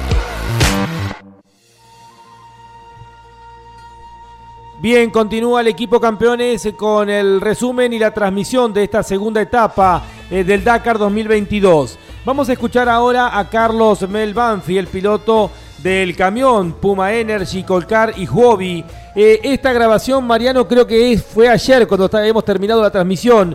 Venían arriba del camión, habían terminado la etapa. Eh, nosotros, quienes vienen siguiendo las transmisiones de campeones, ayer terminamos a las 15 horas, eh, que eran las, a las 9 de la noche del Reino de Arabia Saudita. Ustedes saben que alrededor de las 6 de la tarde ya es noche cerrada a esta altura del año. Y Mel Banfi, eh, Mariano había estado en contacto con él y le había pedido a Mariano que cuando terminaran la etapa nos grabaran un audio. Y esto, Mariano, era cuando iban, terminada la etapa, más allá de las 9 de la noche, lo que significa que tuvieron tres horas corriendo en, la, en las dunas, en la arena, eh, en noche cerrada y cuando iban en el tramo de enlace rumbo al campamento. Claro, eran las 21.30 aproximadamente allí de Arabia Saudita, le quedaban todavía algo más de 100 kilómetros por recorrer en enlace y en el mismo enlace Mel Banfi se tomaba el trabajo de mandarle un audio al equipo campeones, Lonche. Y lo queremos compartir con todos ustedes porque grafica. Para Carlos es, era su primera experiencia en una etapa del Dakar. Hombre que viene de la pista, obviamente con otro tipo de confort, ¿no es cierto? Y bueno, fíjense ustedes, esto grafica lo que fue la etapa que vivieron en el día de ayer con el pato Juan Manuel Silva como conductor del camión del Puma Energy, Huobi y Colcar. Bueno, acabamos de llegar, acá tarde, son las 9 de la noche, eh, etapa durísima, durísima, mira que el Pato tiene mucha experiencia y me dice, esta fue muy muy dura, hay un montón de autos todavía que hace 7 horas, 8 horas que están dando vueltas, eh, así que bueno, tuvimos para mí por lo menos primera experiencia de perderme el desierto, la verdad es una cosa impresionante, un poco desesperante, por suerte salió todo bien, hay todo tipo de medidas de seguridad, así que la verdad es muy bien, pero un montón de autos eh, no llegaron todavía, algunos volcados, un par de camiones volcados, así que la verdad etapa recontra dura. Eh, así que bueno, ahora estamos volviendo en el último enlace, 120 kilómetros y el resto todo bien. Así que bueno, acá Pau, el Pato también les manda un abrazo a todos. Un montón de cosas para analizar. Dijo mi primera experiencia perdido en el desierto.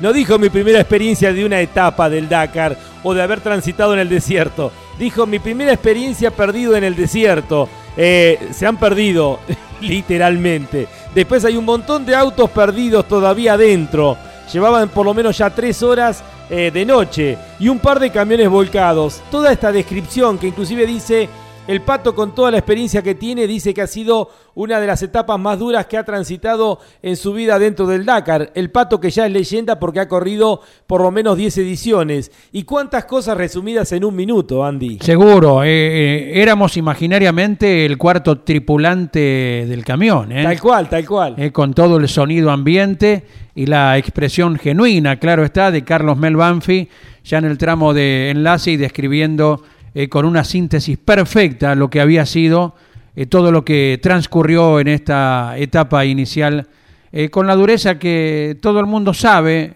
pero que hasta que no se comprueba personalmente, no, no se percibe tal cual como Mel Banfi lo ha hecho. La sensación es que es imposible, y vos Jorge has estado en varios Dakar, estás muy cerca de ser leyenda es difícil de escribir. Eh, uno puede tener la mayor cantidad de palabras. Eh, era muy lindo escucharlo a, Alejandro Patronelli cómo describía, el, porque tenía la capacidad de correr, ganar y a su vez ir viendo todo lo que pasaba alrededor de él. Pero es difícil poner en palabras las sensaciones que se tienen arriba de cualquiera de los vehículos transitando una etapa del Dakar, ¿no? Y uno cuando habla con los pilotos eh, entiende el sentimiento de a veces incluso eh, dejar de mirar cómo al resto de los competidores están penando, algunos sufriendo, otro encajado, otro con la moto caída, otro reparando. Y uno como piloto tiene que tratar de abstraerse de eso, de, hacer a un lado varios sentimientos humanitarios, porque si uno se pone a ayudar, no va a salir nunca más de ahí adentro y se pierde la carrera propia. Eh, es desesperante también para aquellos que hacen su primera experiencia, poder ver eso, dejar de lado el resto y concentrarse porque la noche, y más en Arabia Saudita, cae muy muy temprano y todos terminan los camiones haciendo parte, el enlace siempre de noche, llegando de tarde de noche, y en el caso del pato que está largando en una posición de mitad de pelotón en medio de los camiones, es un hecho de que va a estar terminando casi todos los días eh, sin luz solar. Y me pongo en la piel del propio chaqueño porque el pato, además de manejar bien, eh, aprendió desde hace algún tiempo a navegar muy bien. Entonces tiene que ir a la par y confiando e intercambiando su opinión con los que lo están acompañando, que están haciendo pocas experiencias dakarianas en navegación. Eh, y tengo muchísimas experiencias de haber hablado con competidores del Dakar a muchos reconociéndote. Yo al principio no entendía eso del espíritu Dakar de parar a ayudar a otro. Eh, me ha pasado de verlos al principio y no parar. Y después eh, darse cuenta que en algún momento uno también necesita del resto. Porque en algún momento también a, uno le pasan cosas. Y entonces ahí se entiende cuando alguien para ayudarte a vos. Que esto es un ida y vuelta permanente, ¿no? Y, y aprenden lo que es realmente este espíritu Dakar de tener que eh, parar, pero este equilibrio que decía Jorge, no podés vivir tampoco parando toda, a cada uno que ves, porque si no, no llegás más y vos mismo te quedás dentro del, del especial y te agarra la noche. Y tenés que transitar por un terreno desconocido, viendo eh, a- apenas ahí a 20 metros de distancia, navegando y tratando de sortear lo que ya de por sí es difícil de día, no podemos ni imaginar lo que es de noche. Pero este equilibrio que hay que encontrar en qué momento es el extremo para parar, ayudar a otro y en qué momento eh, cierro los ojos y sigo adelante porque si no soy yo el que me quedo parado, Andy. Claro, tal vez eh, optar en la medida de lo posible en parar eh, ante una situación límite que pueda estar afectando a quien se ha quedado, eh, ya sea eh, por eh, peligro eh, para los involucrados eh, en algún supuesto accidente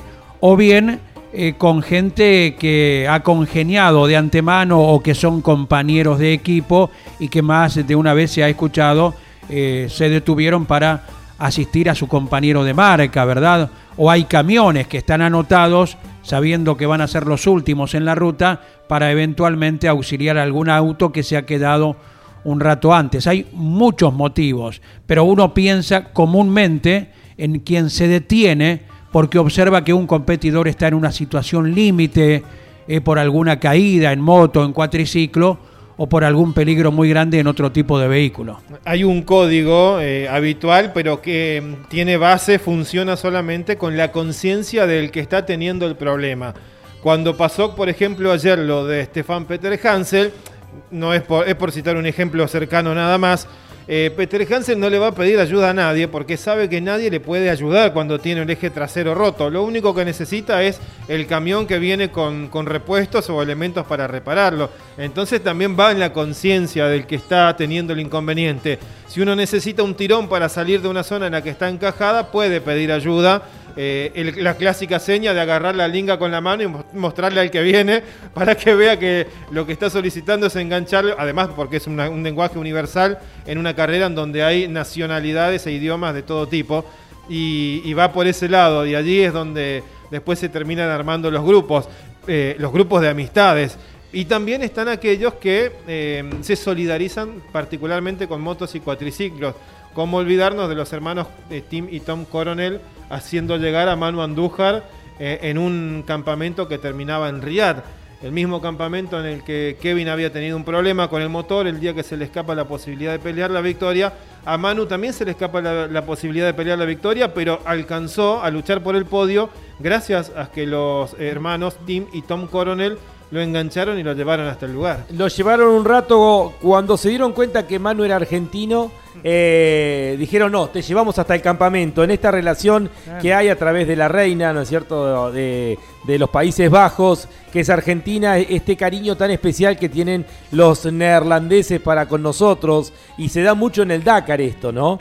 Eh, y los coronel que han vivido eh, experiencias donde han vivido, eh, esto lo charlamos ayer en privado nosotros, han vivido en casas, por ejemplo, de un jujeño, cuando Coronel se quedó abandonado y hasta que volvió la caravana, estuvo tres días viviendo y comiendo asados en la casa de un doctor jujeño. Claro, y además Tom y Tim Coronel no solamente han visitado la Argentina por el Dakar, sino también corriendo Tom en el WTCR, ¿no? En el campeonato mundial que ganó Pechito, hasta subió alguna vez al podio con una camiseta argentina y hasta nos gritó alguna vez Tom Coronel eh, en esas eh, coberturas que el equipo campeones ha hecho eh, junto a José María López en diferentes circuitos del mundo. ¡Eh, Argentina! ¡Argentina! Nos gritaba a lo lejos, ¿viste? Cuando nosotros con eh, la vorágine que tenemos en las transmisiones habituales íbamos de, de un lado para otro, ¿verdad? Así que, lógicamente, eh, que está bastante consustanciado con la celeste y blanca también. Desde jóvenes, eh, ellos compartieron pista con Norberto. Fontana, eh, Chirola Delfler también en su momento ha coincidido cuando corrían en Japón y Tom era piloto, bueno, en su momento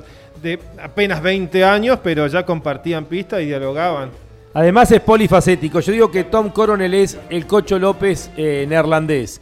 Es casi cocho eh, en todas sus facetas, ¿no? Eh, siempre digo que Tom Coronel para mí es el Cocho López eh, de los Países Bajos. Y esto que decían, ¿no? Eduardo Mor, que corrió muchos Dakar y que tenía que transitar en las camionetas en esos grupos argentinos que eran de cuatro o cinco que iban avanzando, decía que cuando uno corre un Dakar eh, se hace de amigos, pero amigos para toda la vida, porque estuvieron al lado de uno en los momentos más extremos y son los momentos que uno no olvida nunca. Y esto, esto de ir avanzando y ayudándose unos a otros, que sucedía tanto cuando se corría justamente en Sudamérica. Eh, escuchamos a Walter Bertz y luego vamos con la palabra de Carlos Versa. Eh, avanzamos con los eh, UTV, con los Side by Side. Tenemos mensajes de oyentes. Tenemos mucho para contarles. El equipo campeones en esta segunda etapa del Dakar 2022. Coinauto, concesionario oficial Chevrolet, marcando nuevos caminos en todas las generaciones. Coinauto, Santa Fe, Paraná. Los entornos extremos se encuentran con una ambición sin fin. Unite a Audi mientras corremos el Rally Dakar en Arabia Saudita. 72-40 blindajes junto a su piloto Manu Andújar en el Dakar 2022. Estás escuchando Campeones Radio. 24 horas con lo mejor del automovilismo.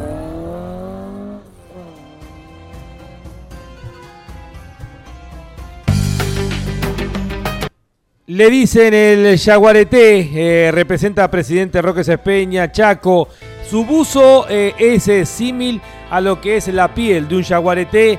Su mensaje es preservar a esta especie que está en vías de extinción, que hay que cuidar mucho.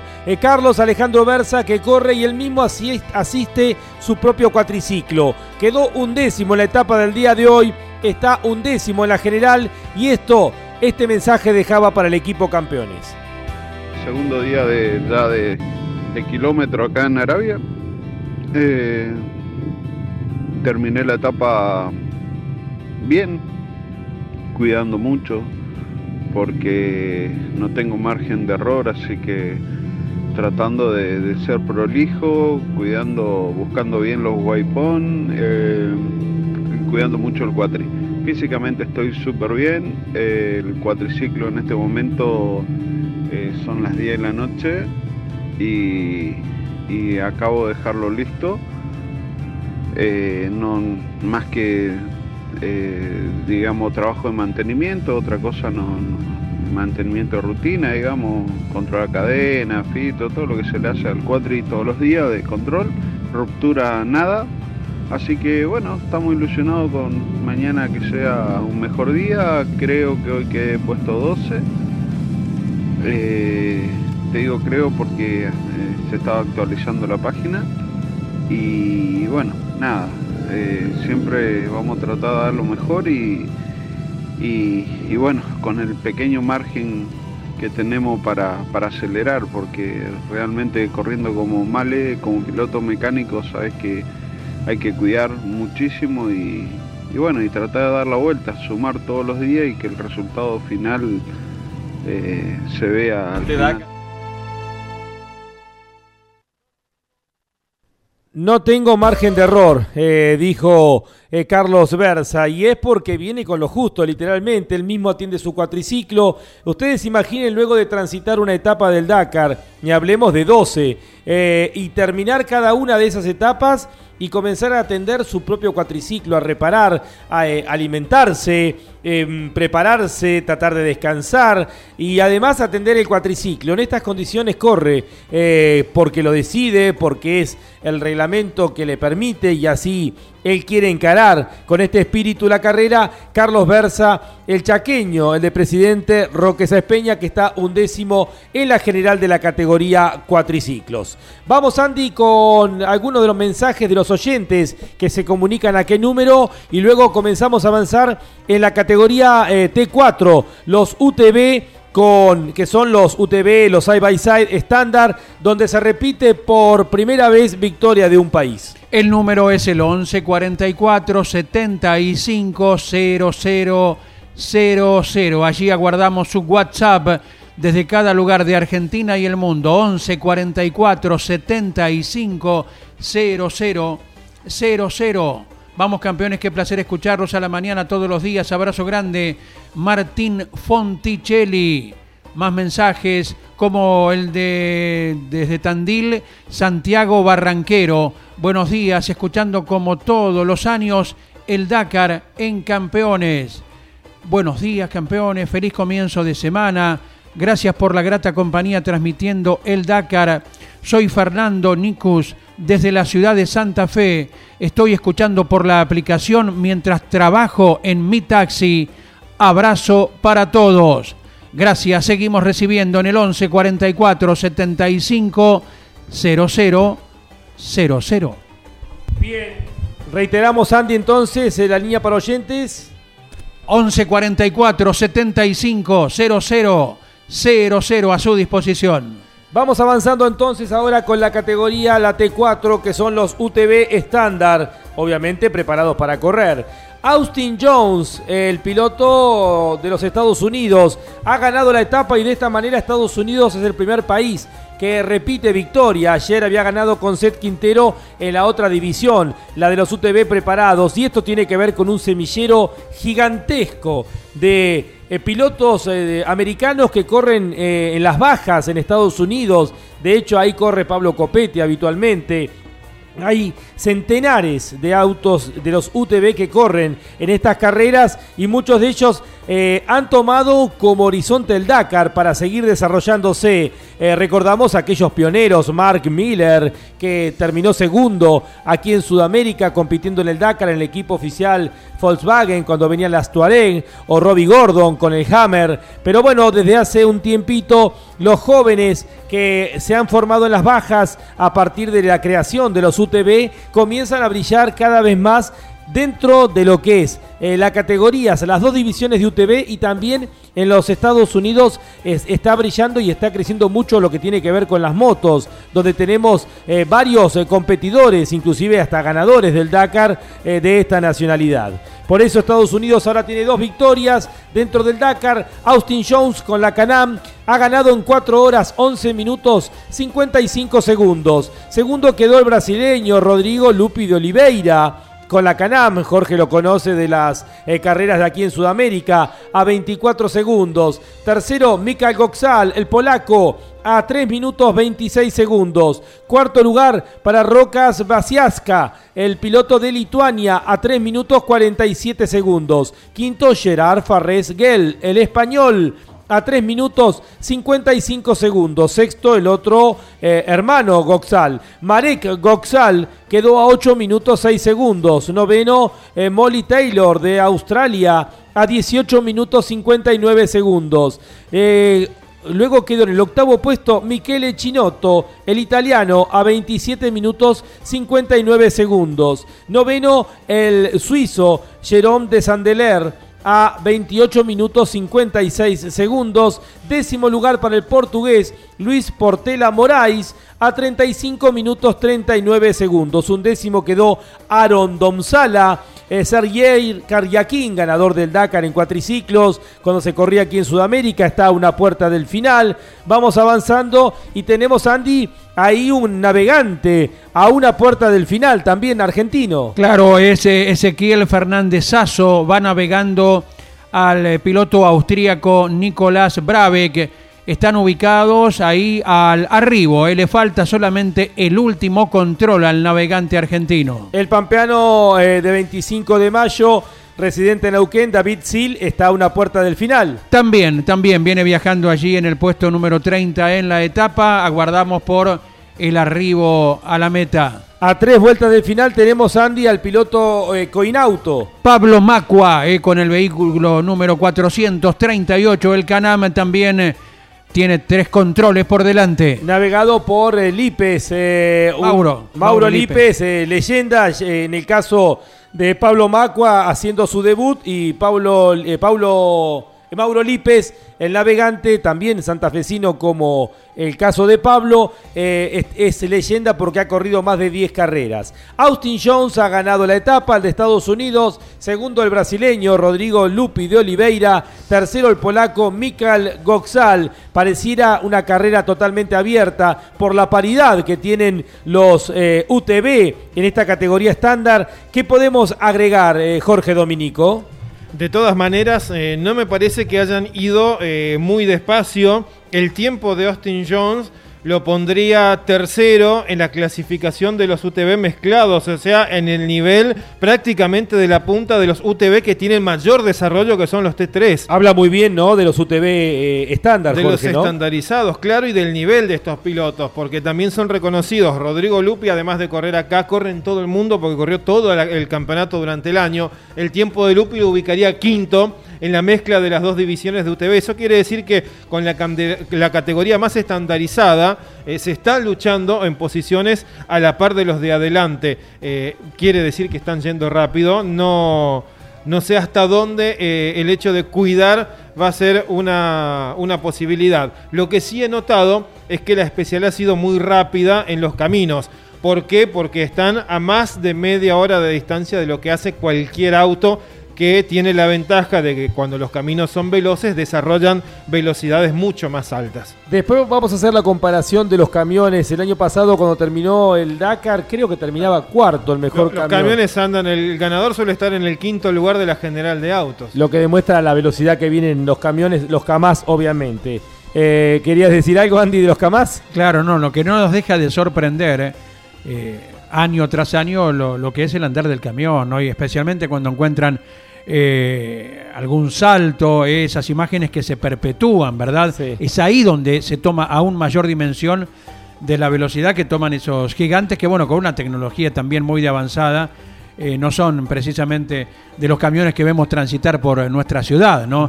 Estos son, bueno, vehículos grandes, de competición y manejados por pilotos muy avesados. Eh, la fábrica de Kamaz está en los Urales. En realidad le estamos dando la victoria a Europa, pero correspondería a Asia porque está del lado asiático de los Urales, del otro lado, digamos, del este, eh, creo. No sé, tendríamos que buscarlo geográficamente. Estamos los dos con Jorge dudando. Yo estoy casi seguro que son del lado de asiático de Rusia. Eh, sí, sí, sí. Yo, eh, no, no, la, región es la que no me acuerdo el nombre. Sí, eh, y, la fábrica está ahí que tiene que ver con el nombre de Kamaz, eh, que de hecho no se queda con la evolución actual. Este, los dos están buscando bien, Miguel ahí y Jorge. de hecho, no se quedan con la evolución actual. Han traído una evolución nueva y están para asegurarse la confiabilidad. Dos camiones con la evolución nueva que ha traído Kamaz y dos camiones con la evolución eh, que les permitía ganar hasta el año pasado. Esto demuestra lo que es el, potencial de los rusos. Eh, ¿Qué? Eh, Tartaristán, por eso Tartaristán. Esa es la región. Y la ciudad donde está Kamaz. es, muy raro el nombre. Nev, a ver, Neves, a ver, te arrimar el micrófono a, ver a Miguel. Naveresnie Que es eh, en el sector eh, asiático, ¿no? Correcto, pero eh, estamos hablando del sector asiático. En realidad el equipo es asiático porque de los Urales para el otro lado es asiático, o sea que en realidad la victoria se la tenemos que atribuir a Asia porque esa región pertenece a Asia. Están mirando bien el mapa ahí, Jorge. Estamos bien, ¿no? Estamos hablando, estamos diciendo lo correcto. A ver, búsquenlo tranquilos y después vemos a quién le atribuimos la victoria, si a la Rusia europea o a la Rusia asiática. Y de todo esto se desprende un recuerdo, en una vocación eh, con unas horas libres para poder acercarnos hasta el centro de Moscú, coincidió eh, con la fecha en la cual el pueblo de Rusia homenajeaba a los héroes de la Segunda Guerra. Me tocó estar. Eh, ¿Coincidencia total, Lonchi, o, o elegiste la fecha? Eh, no, justo coincidía con la carrera de Pechito. Bueno, eh, una marcha de una cantidad de gente impactante, más allá de que Rusia, pese a que es un país enorme, a la par de Canadá, de Estados Unidos o de China, con eh, más o menos 9 millones de kilómetros cuadrados, Rusia en sí no tiene una población tan grande, tiene 140 millones de habitantes, prácticamente lo mismo que Japón que no tiene con qué pelearle en cuanto a territorio a Rusia, Tal ¿verdad? cual, tal cual, tal bueno, cual. a- esas son las cosas sorprendentes de cada uno de los países. Bueno, en esa marcha, con miles y miles de personas homenajeando a los series de- eh, héroes de la guerra, eh, por, uno presume que era por seguridad, para que ningún coche bomba pudiese ingresar al seno de la marcha, los camiones Kamaz, que seguramente eran del municipio, estaban ubicados estratégicamente en cada bocacalle para impedir que cualquier vehículo extraño pudiera ingresar a donde las miles de personas estaban transitando homenajeando a sus héroes. Kamaz en cada esquina, portentosos camiones de uso diario entre semana y que eh, en esa ocasión servían para una defensa eh, de la ciudadanía. Y una particularidad que hablabas acerca de, de Rusia, ¿no? Que tiene índice negativo de natalidad. Eh, o sea, de mantenerse este índice, de a poco se iría extinguiendo la raza rusa. Y a pesar de también de tener muy cerradas las fronteras para ingreso de inmigrantes, ¿no? Particularidades de este, de este país enigmático que, bueno, que eh, realmente merece conocerse, ¿no? Y una de las incógnitas que también tenemos, eh, ¿de qué hablamos en los últimos tiempos? De la vacuna rusa. ¿verdad? Que fue una de las primeras en aparecer. Y tiene un alto índice de fallecidos. Sí. Rusia eh, por la afección del COVID. Sí. Así que son esas incógnitas que nos quedan de cómo puede ser, ¿no? Sí, vacuna todavía no homologada a nivel internacional, ¿no? Por, por la Organización Mundial de la Salud. Bien, vamos a avanzar y una particularidad a todo esto que decíamos de los Kamaz que han dominando, que han dominado una vez más la etapa. Además lo que contaba el Pato Silva, que cuando corren, si vos te acercás a ellos, eh, tipo escuadrón, los que vienen por detrás te frenan, te tiran tierra, te tiran arena, para que no puedas atacar a los que vienen adelante. Es decir, que encima, que son superiores, te hacen un trabajo en equipo tipo pista, increíble. Son literalmente un ejército. Esa es la formación que tienen, lo hemos visto nosotros acá, por eso destacamos todo lo que hacen año tras año donde todo un año trabajan con este objetivo, demostrar la superioridad de los camiones Kamaz con el resto de los camiones de competición del mundo, ¿no? Y mira vos de cómo es el celo que ellos tienen para desarrollar la carrera, que nos volvemos a acordar del celo que tuvo un protagonista en una ocasión, eh, ya dentro de la rural, cuando todo había terminado, y Pablo Culela se acerca. Eh, ¿Cuál era el de los pilotos? Eh, Vladimir Yagin, el, el Ahí- zar, ahí el director del equipo retirado, que es el hombre más ganador eh, del Dakar en la categoría camiones. se acercó Pablo para cruzarlo al aire con el colega de Rusia que nos escuchaba cada año y que lamentablemente ya hace un lustro aparentemente, aproximadamente falleció, Vladimir, el colega, ¿te acordás? Vla- Vladimir Stigniev. Claro, ahí está. Y hasta que Vladimir Yagin no escuchó en el auricular de Pablo el acento genuinamente ruso del colega, no quería saber nada con colocarse auriculares, lo miraba con una cara como diciendo, este Y muchacho me viene a atacar. Saben que te pueden envenenar en cualquier momento, hay que estar atento a todo. Y bueno, fue uno, uno de los grandes logros, eh, una de las grandes perlas que recordamos por siempre, ese cruce al aire entre un periodista de Rusia que nos seguía y el eh, notable piloto de aquella nación. Walter Bertz y luego sí, clasificamos los camiones 1, 2, 3, 4 para los rusos de Kamaz en la etapa del día de hoy. Audi Con Arpesa, alimentos saludables para todo el mundo. Audi Con Arpesa, alimentos saludables para todo el mundo. Audi participa con el nuevo modelo Audi RSQ y Tron en el Rally Dakar, la carrera más dura del automovilismo. Con Arpesa, alimentos saludables para todo el mundo. Río Uruguay Seguros, asegura todo lo que querés. Colcar, concesionario oficial Mercedes-Benz. Colcar, el secreto del éxito es estar bien acompañado. Acceso oeste, kilómetro 35, Moreno. Estás escuchando Campeones Radio. 24 horas con lo mejor del automovilismo.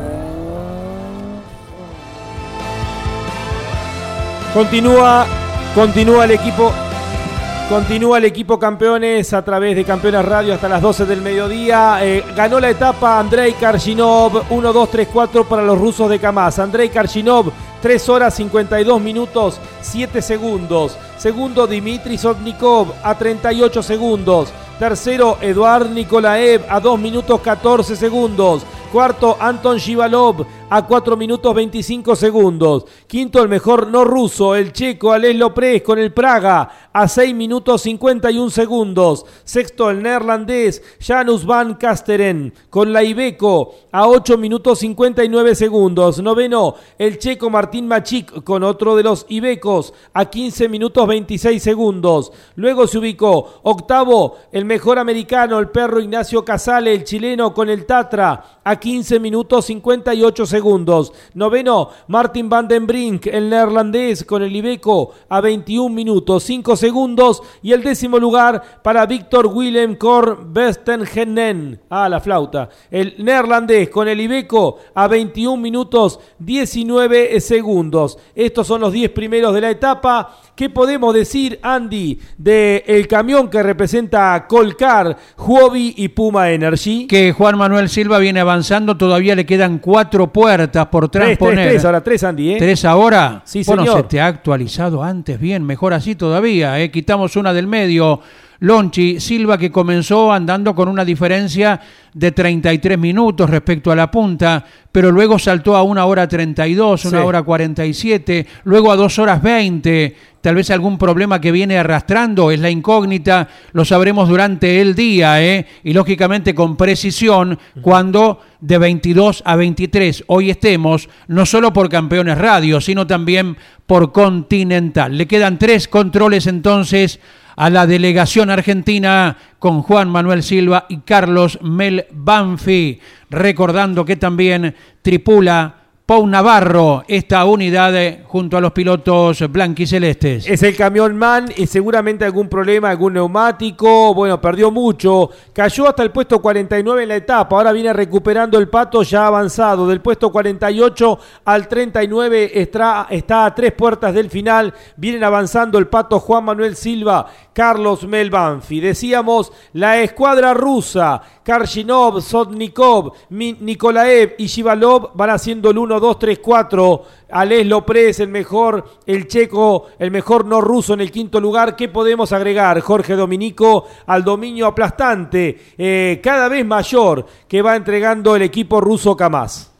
Además está trabajando en un camión nuevo porque el de Dimitri Sotnikov es un desarrollo nuevo que está intentando adaptarse, quiere decir que ellos también van a estar en el mismo camino a las eh, modificaciones de la FIA para la nueva reglamentación de vehículos híbridos y aún así Sotnikov se mantiene en el grupo de avanzada. El camión lo que es de diferente son las dimensiones y la ubicación del motor para la distribución de peso que posteriormente irá, uno entiende tal vez sea eh, con hidrógeno. Nuevamente los Kamaz están aprovechando además eh, una ventaja, por así decirlo, que es la ausencia del equipo bielorruso, porque en esta competencia no se le ha permitido la inscripción a los bielorrusos. Ahí está eh, Vyazovich, entre otros, pilotos de, de avanzada que siempre están luchando por las posiciones de adelante. Pero Bielorrusia atraviesa un problema político desde fines de agosto con unas elecciones a las que les habían eh, tildado de fraudulentas por los resultados. La Unión Europea castigó al país, a Bielorrusia, y luego se instó a que no participen en ningún tipo de evento que se organice desde la Unión Europea. ¿Y qué pasa? El Dakar en los papeles es una carrera francesa por la organización francesa que se corre en otro territorio. Entonces la, la organización francesa que es la dueña del Dakar no le puede aceptar la, la- la inscripción.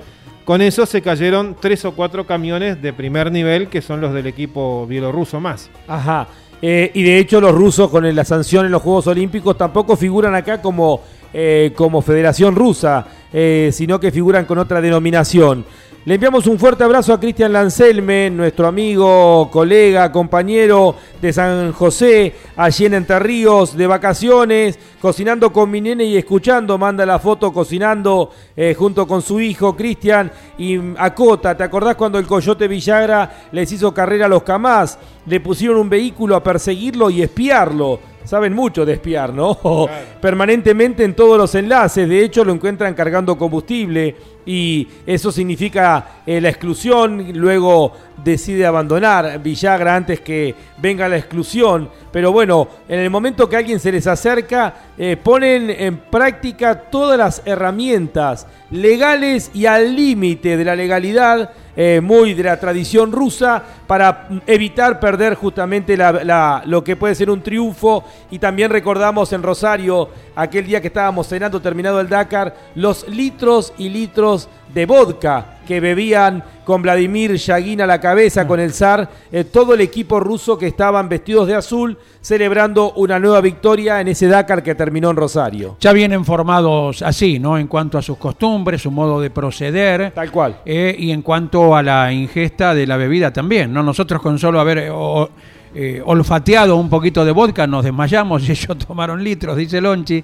Así que imagínate, cuando quieras, Lonchi, tenemos muchos más contactos, sé que llegan mediante WhatsApp al número 11 44 75 00 0-0. Tenemos mucho para contarles porque nos queda una hora, tenemos que hacer las clasificaciones generales, tenemos la palabra de Kevin Benavides, de Lucio Álvarez, de Luciano Benavides, de Pablo Macua, mucho para avanzar y también declaraciones de los principales protagonistas. Walter y luego Andy comienza a leer algunos de los mensajes. Gracias a todos los que se van comunicando, los que van siguiendo la transmisión de campeones a través de Campeones Radio. Estás escuchando Campeones Radio. 24 horas con lo mejor del automovilismo. ¿Estás buscando invertir en criptomonedas? Huobi.com, tu exchange de confianza. Toyota Pichetti, más de 25 años en el país, con venta, postventa, con la mejor atención y precios. Toyota Pichetti, Arrecifes, Junín y Pergamino. Visite nuestro showroom y sorpréndase. Toyota Pichetti. Río Uruguay Seguros, asegura todo lo que querés. Audi RS Quitron, un electrizante laboratorio de pruebas de altas tecnologías en la carrera más dura del planeta. Muy bien, continuamos en lo que es la última hora de esta transmisión. Eh, les recordamos, estamos a las 22 horas esta noche a través de Radio Continental y Campeones Radio con el resumen de la etapa. Andy, ¿a quiénes se han comunicado a qué número? 1144 75 0000. Hola gente de campeones, muy buenos días, feliz año, que tengan la mejor transmisión de esta realidad que es el Dakar. Soy Gabriel Cross desde Córdoba y escuchando a full por medio de la computadora. Un gustazo. Muchas gracias, nos dice. Gracias a ustedes por estar comunicados. Hola, buen día. Les escribe Javier de Morteros, Córdoba, siguiendo la transmisión del Dakar mientras trabajamos en el taller. Feliz transmisión, siguiendo a campeones toda la vida. Gracias por seguir a nuestros representantes en la carrera más difícil del mundo y por transmitir eh, con el mismo espíritu del épico turismo carretera en los grandes premios. Luis Garea de Turdera, ahora en el barrio de Saavedra, nos dice. Hola campeones, qué lindo arrancar el día con ustedes y el Dakar. Buena transmisión. Gustavo Carriquiri desde Luján. Otro mensaje que llega al 11 44 75 000. Daniel Garba de Ranchos, siguiendo un año más. Muy buena transmisión la del equipo, deseándole mucha suerte a los participantes argentinos. Se despide con la frase de Caito que dice: Chau campeones. Eh, muchas gracias por transmitir las diferentes alternativas del Dakar. Fue un sueño tenerlo en Rosario. Saludos para todos escribe Diego. Gracias, gracias a todos quienes se comunican al 11 44 75 0000. Estamos escuchando la notable transmisión de hoy. Luis Ángel, cerquita de aquí, ¿eh? Desde el barrio de Villa Devoto nos escribe. Gracias, Luis Ángel. Gracias por estar en contacto. Muy bien, seguimos avanzando. Mil gracias a todos los que se van comunicando a eh, las líneas que hemos habilitado. Eh, clasificamos la general entonces ahora en la categoría motos. Luego de las dos etapas corridos, el inglés Sam Sunderland es el líder. 8 horas 31 minutos 29 segundos. Segundo el francés Adrien Van Bereven con la Yamaha a 2 minutos 51 segundos. Tercer lugar es para el australiano Daniel Sanders con la Gas Gas a 3 minutos 29 segundos. Diría Galazo, lucha de marcas KTM, Yamaha y Gas Gas en los tres primeros lugares. Daniel Sanders está, decíamos, a 3 minutos 29 segundos. Muy apretada la lucha en la categoría motos. Cuarto, Matías Wolgner, el austríaco de la KTM, a 4 minutos 8 segundos. Quinto, el americano Skyler House con la Husqvarna a 9 minutos 59 segundos. Sexto, el español Lorenzo Santolino con la Sherco a 10 minutos 55 segundos. Séptimo, el chileno Pablo Quintanilla con la Honda a 12 minutos 31 segundos. Me detengo aquí, Andy. Hay 6 marcas diferentes en los 7 primeros lugares. Primero una KTM, segundo una Yamaha, tercero una Gas Gas, quinto una Husqvarna, sexto una Sherco y séptimo una Honda. Octavo, Stefan Svitko, el eslovaco, ubicado a 17 minutos 39 segundos. Noveno, el sudafricano Aaron Mare, con la Giro a 18 minutos 41 segundos.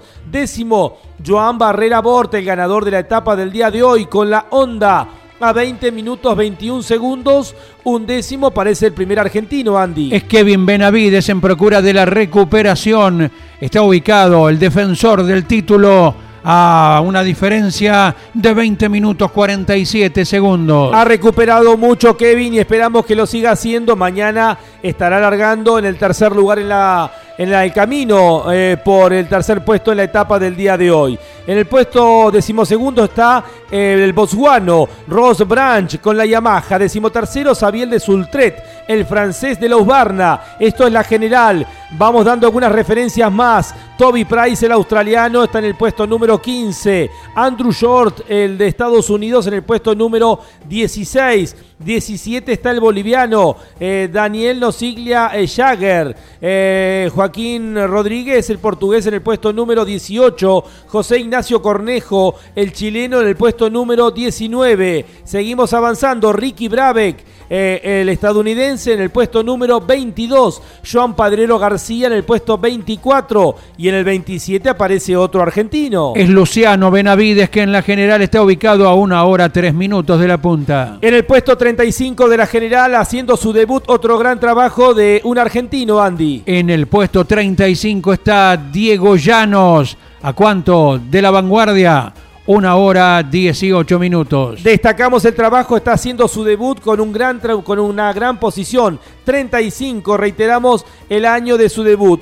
En el puesto 49, Rui González, el portugués. Nos vamos al número 56. Y allí está Diego Noras, otro de los pilotos argentinos, a 2 horas 27. Nos vamos al puesto 67. Es Joaquín de Beliú, el protagonista quien ha arribado al final de la etapa y en la general a 3 horas 1 minuto. Como referencia en el puesto 79, el legendario Franco Pico, de 66 años, con la moto 66, está en ese lugar en la general. Seguimos avanzando a ver si encontramos algún otro nombre relevante. No, eh, tenemos, a ver, todo ya clasificado, me parece, Andy. En total, 143 motos siguen en carrera, 143 motos. Eh, siguen en carrera, han terminado la etapa del día de hoy. Figura un solo abandono por ahora o que no ha terminado, tal vez lo haga en un rato. Estamos ya en las 17 horas 7 minutos, comienza a caer el atardecer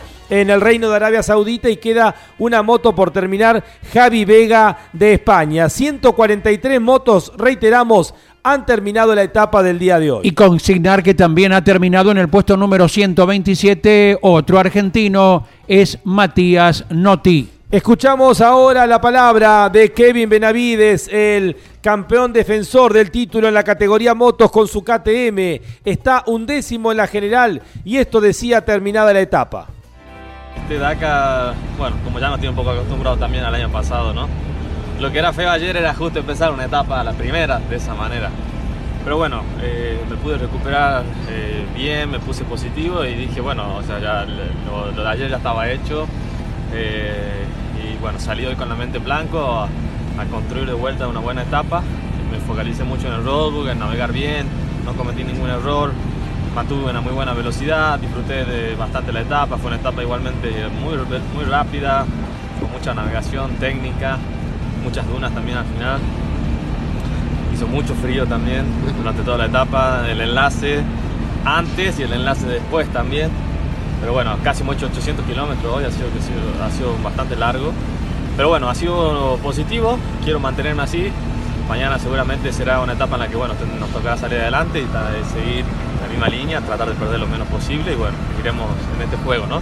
Pero lo bueno es que ahora ya estamos dentro del juego, así que nada, contento por eso y hoy me he sentido bien durante todo el día, teniendo mayor confianza también con la moto, eh, así que bueno, me gustó. Hoy ya estamos dentro del juego, ha dicho Kevin Benavides, que al estar a 20 minutos 47 segundos, eh, comparado con lo que fue la etapa del día de ayer, donde había quedado cerca de 40 minutos, se siente nuevamente competitivo, nuevamente en carrera. Ha dicho Daniel Sanders, que venía liderando la carrera el australiano y que ha perdido algunas posiciones, ha caído al tercer lugar.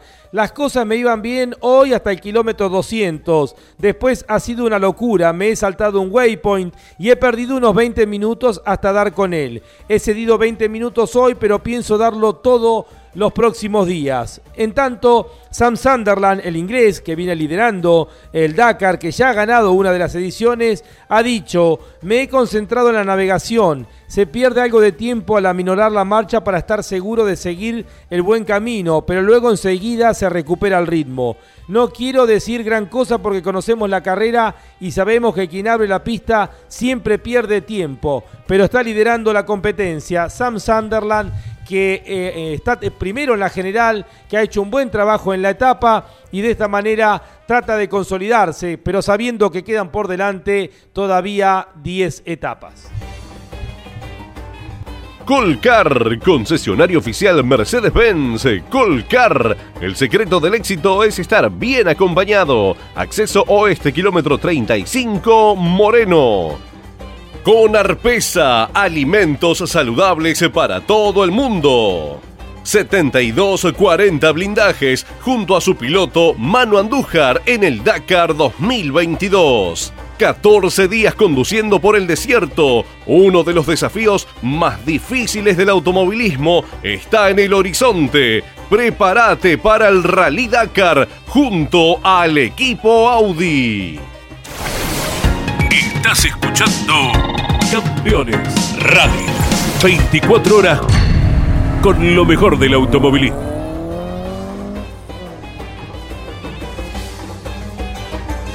Ha dicho Adrien Van Bereven, el francés que está segundo con la Yamaha. Nuevamente la navegación ha dado sus frutos, lo cual es fantástico. No ha sido fácil porque el ritmo era elevado, pero había que mantener la cabeza fría y seguir eh, navegando. Eh, es el segundo día, así que prefiero no pensar en la general aún. Ha apuntado Adrien Van Bereven, que igualmente viene haciendo un gran trabajo. El francés está segundo a 2 minutos 51 segundos en la general.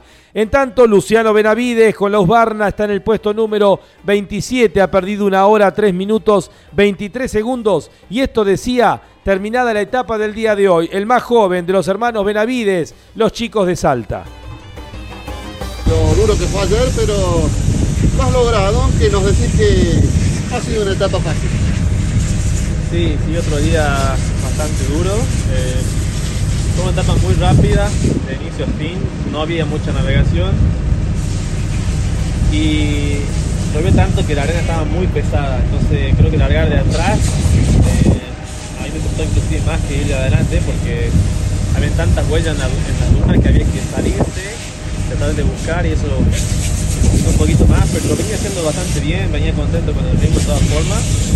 Eh, en una sola parte tomé de vuelta una decisión que me costó ahí unos 7-8 minutos, eh, así que tuve que volver para atrás.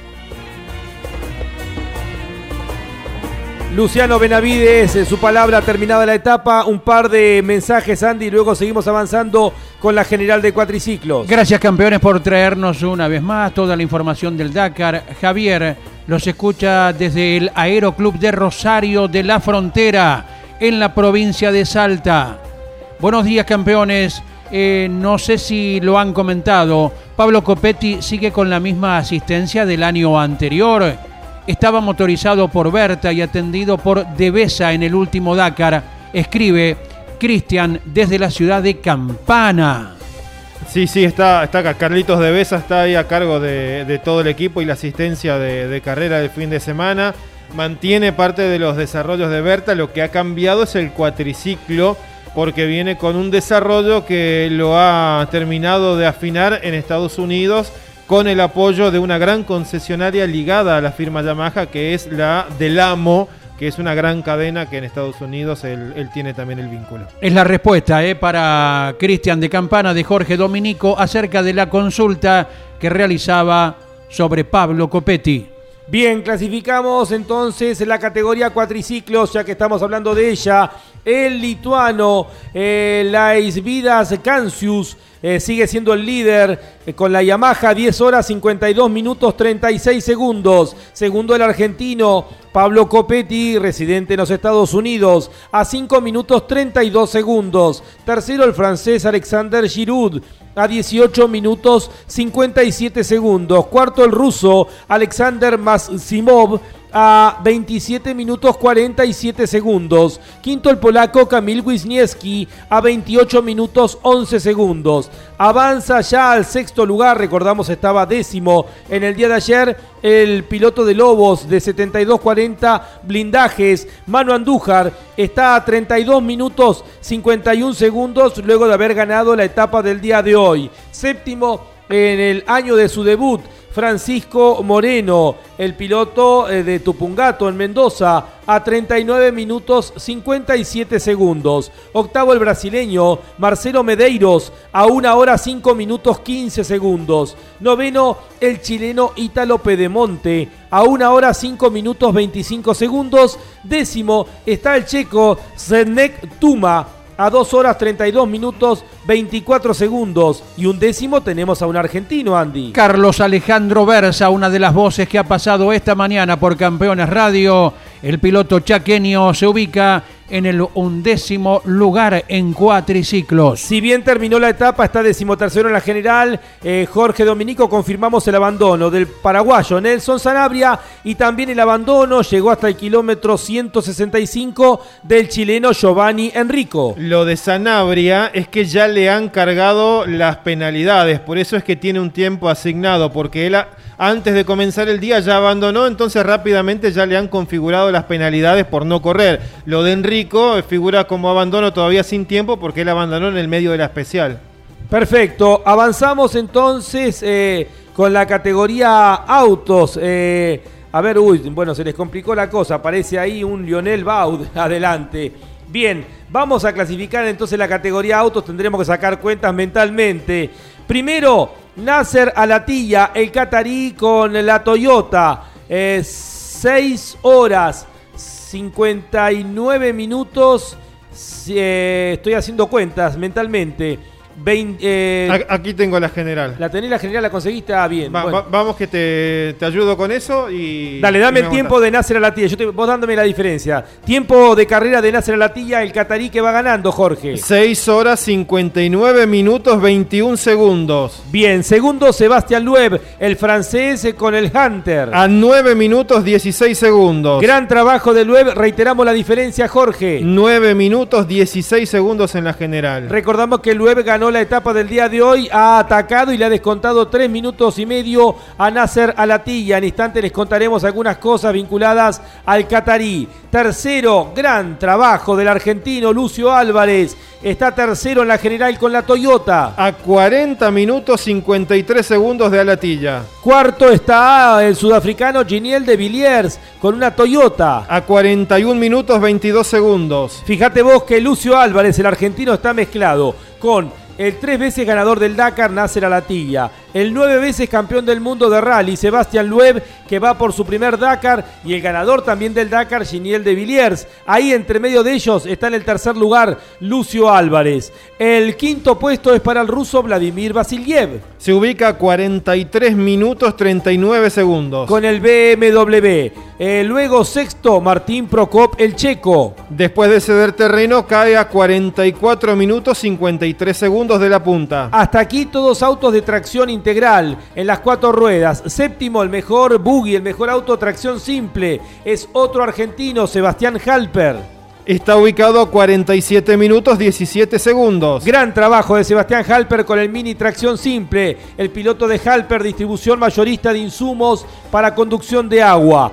Octavo, Yacid Al-Raji, el saudita, con el Toyota. A 48 minutos 53 segundos. Noveno está Jakub Prigonski, el polaco, con el Mini. A 59 minutos 21 segundos. Décimo está otro de los argentinos, Orly Terranova, con el Hunter. Superando la barrera de los 60 minutos, Orly está a 1 hora, 5 minutos, 3 segundos. Para destacar, tres argentinos, tres mendocinos. Tercero, Lucio Álvarez. Séptimo la general, Sebastián Halper. Décimo, Orly Terranova. Un décimo está eh, Cristian Labiel, el francés con el Optimus, el MD. Eh, luego está Decimosegundo, Yazid Seaidan de Arabia Saudita con el Mini. Decimotercero, Cyril Despré, el francés con el Peugeot.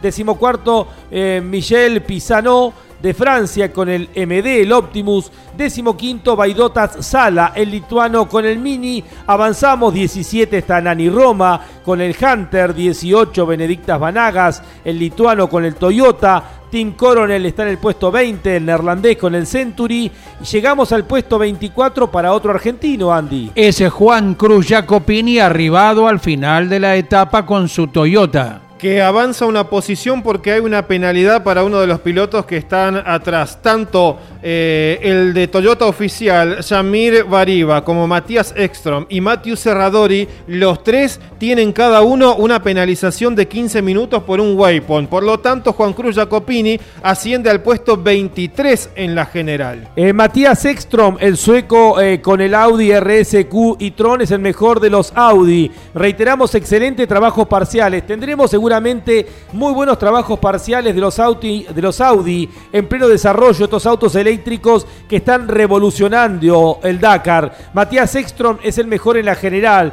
Poco importará el resultado final en la general de los Audi. Acá lo que hay que prestar atención a los trabajos parciales como los del día de hoy de Carlos Sainz y Stefan Peter Hansel que terminaron terceros y cuartos en la etapa. Matías Ekstrom, el sueco, es el mejor de la escuadra en la general. Reiteramos en el puesto número 27. Mathieu Serradorí, el francés con el Century, está 28. Román Dumas, el francés eh, con el Toyota que era de Nasser Alatilla, está en el puesto número 28. Laia Sanz en el puesto número 30 con el Mini, eh, y Sid Steb con la Toyota está en el puesto número 31, Brian Baradguaná, el sudafricano, en el puesto 33 con el Century. ¿Cuántos autos y cuántos pilotos importantes que se han caído al comienzo de la carrera? Eh? En el puesto 34 aparece el matador Carlos Sainz con el Audi RSQ e-tron eh, Carlos Sainz, que ha tenido una gran etapa en el día de hoy. Berhan Tembrinke, el neerlandés, con la Toyota, está ubicado Tembrinke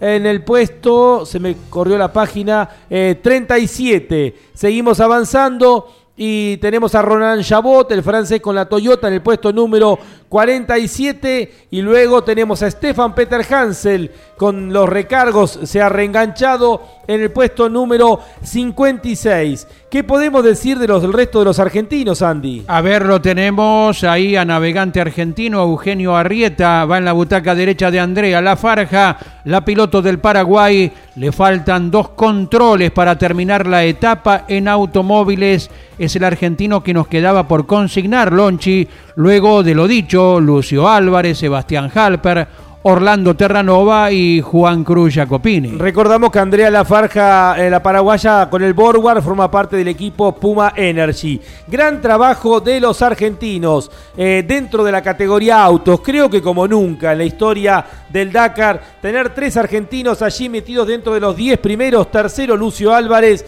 Séptimo, Sebastián Halper. Y décimo está eh, Orly Terranova. Coinauto, concesionario oficial Chevrolet, marcando nuevos caminos en todas las generaciones. Coinauto, Santa Fe, Paraná. Río Uruguay Seguros, asegura todo lo que querés. Puma Energy, parar, cargar, seguir. Los entornos extremos se encuentran con una ambición sin fin. Unite a Audi mientras corremos el Rally Dakar en Arabia Saudita. Para estar informado las 24 horas, ingresa a www.campeones.com.ar.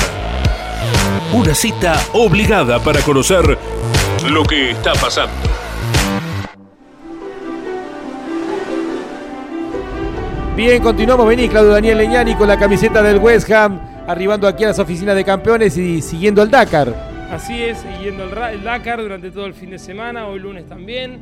Les deseo una muy buena transmisión a todos, sigan adelante, los seguimos escuchando, Carritos, como fue el fin de semana con esa gran transmisión y bueno, seguimos hasta el 16 de enero, ¿no? Con muchísima repercusión, así es, hasta el 16 de enero, luego comienza ya la actividad nacional. Mariano, tenemos novedades porque ha cambiado el ganador en la categoría T3, en los UTV, en los prototipos. Claro, hasta el último paso era Francisco Chaleco López, pero había que aguardar la llegada de Guilaume de Mebius, el de Bélgica, con el OT3, que finalmente quien es rookie en la competencia se lleva la victoria en esta segunda etapa. Guilherme de Mebius, que tiene un navegante que llegó casi sobre la hora, a las cinco y media de la mañana del día primero de enero, llegó desde Los Ángeles vía París porque su navegante había dado positivo.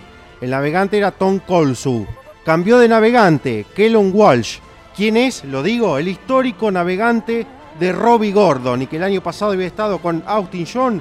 Bueno, Guilherme de Mebius, ahora navegado por Kellon Walsh, quien eh, corría junto a Robbie Gordon, han ganado la etapa. Bueno, muchos llegan a las 5 de la mañana por otros motivos, ¿no? Pero en este caso fue porque eh, se había, había dado positivo el navegante. Me asusté cuando dijiste llegó a las 5 de la mañana, no creo que haya mucha, mucha, mucha noche en Arabia Saudita. No, es más, se conocieron en el enlace hacia la primera especial. Ah, le dijo mucho gusto, mucho gusto y así salieron y van ganando en la categoría T3. Mucho gusto, largamos y hoy eh, en la segunda etapa ya se llevan la especial el de Bélgica, Guilherme de Mebius. Muy bien, intentamos avanzar entonces. A ver, Jorge, tenemos general eh, la que nos faltaba. ¿Nos quedamos sin internet? No. A ver, Andy Galazo está con problemas eh, en su máquina. Vamos a escuchar ahora a Lucio Álvarez. De gran trabajo, Lucio Álvarez que está en el tercer puesto de la general en la categoría auto. El mejor resultado de un argentino en esta división lo va consiguiendo el piloto de San Rafael. La etapa de hoy bastante rápida, entretenida, las dunas muy técnicas pero rotas, no se podía fluir mucho.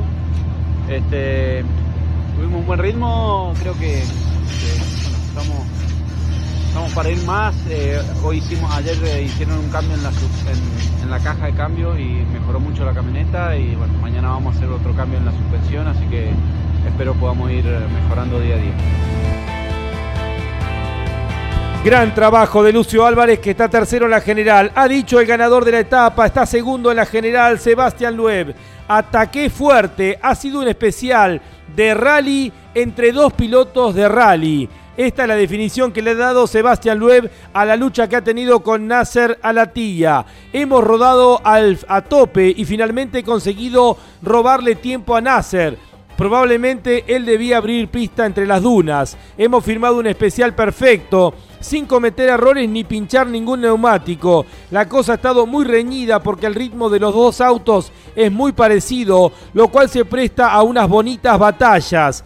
Llegaba a llanuras donde se llenaba de polvo, así que preferí adelantarlo en el tramo final. Prefiero que sea él quien asuma riesgos y no yo, ha dicho Sebastián Lueb que reiteramos ha ganado la etapa y que le ha descontado tres minutos y medio en el día de hoy a Nasser Alatilla. Ojalá tengamos este, esta lucha hasta el final.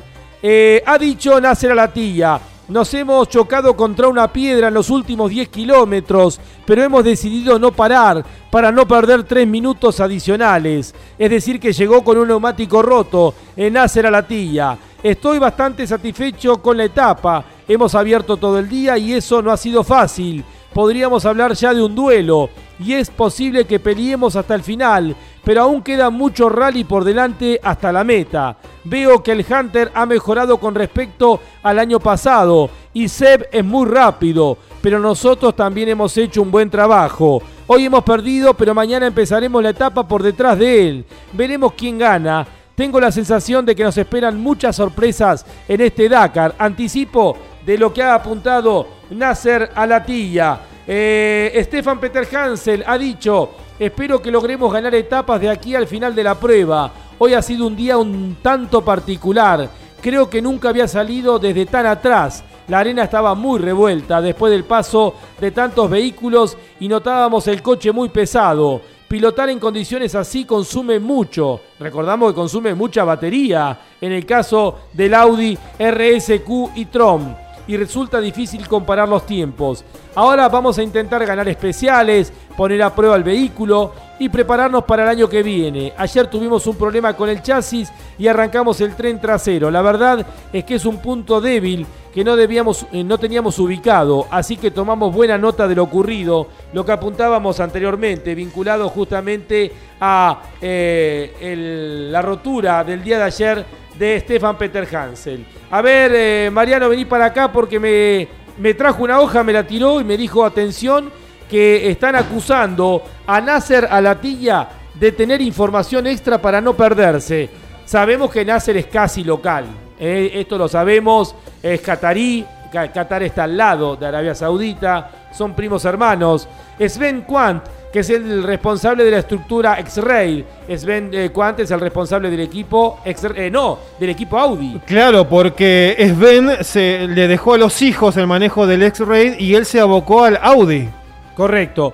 Bueno, Sven Quant, eh, en relación a la etapa del día de ayer, ha dicho, es gracioso que solo un coche haya conseguido encontrar el camino correcto. Creemos que tenían información extra, de otra manera era imposible encontrar ese camino, esa puerta. Un punto en el que, por ejemplo, Carlos Sainz y Lucas Cruz de Audi perdieron dos horas respecto al líder de la general, diciendo prácticamente adiós a las opciones de luchar por la victoria en este Dakar.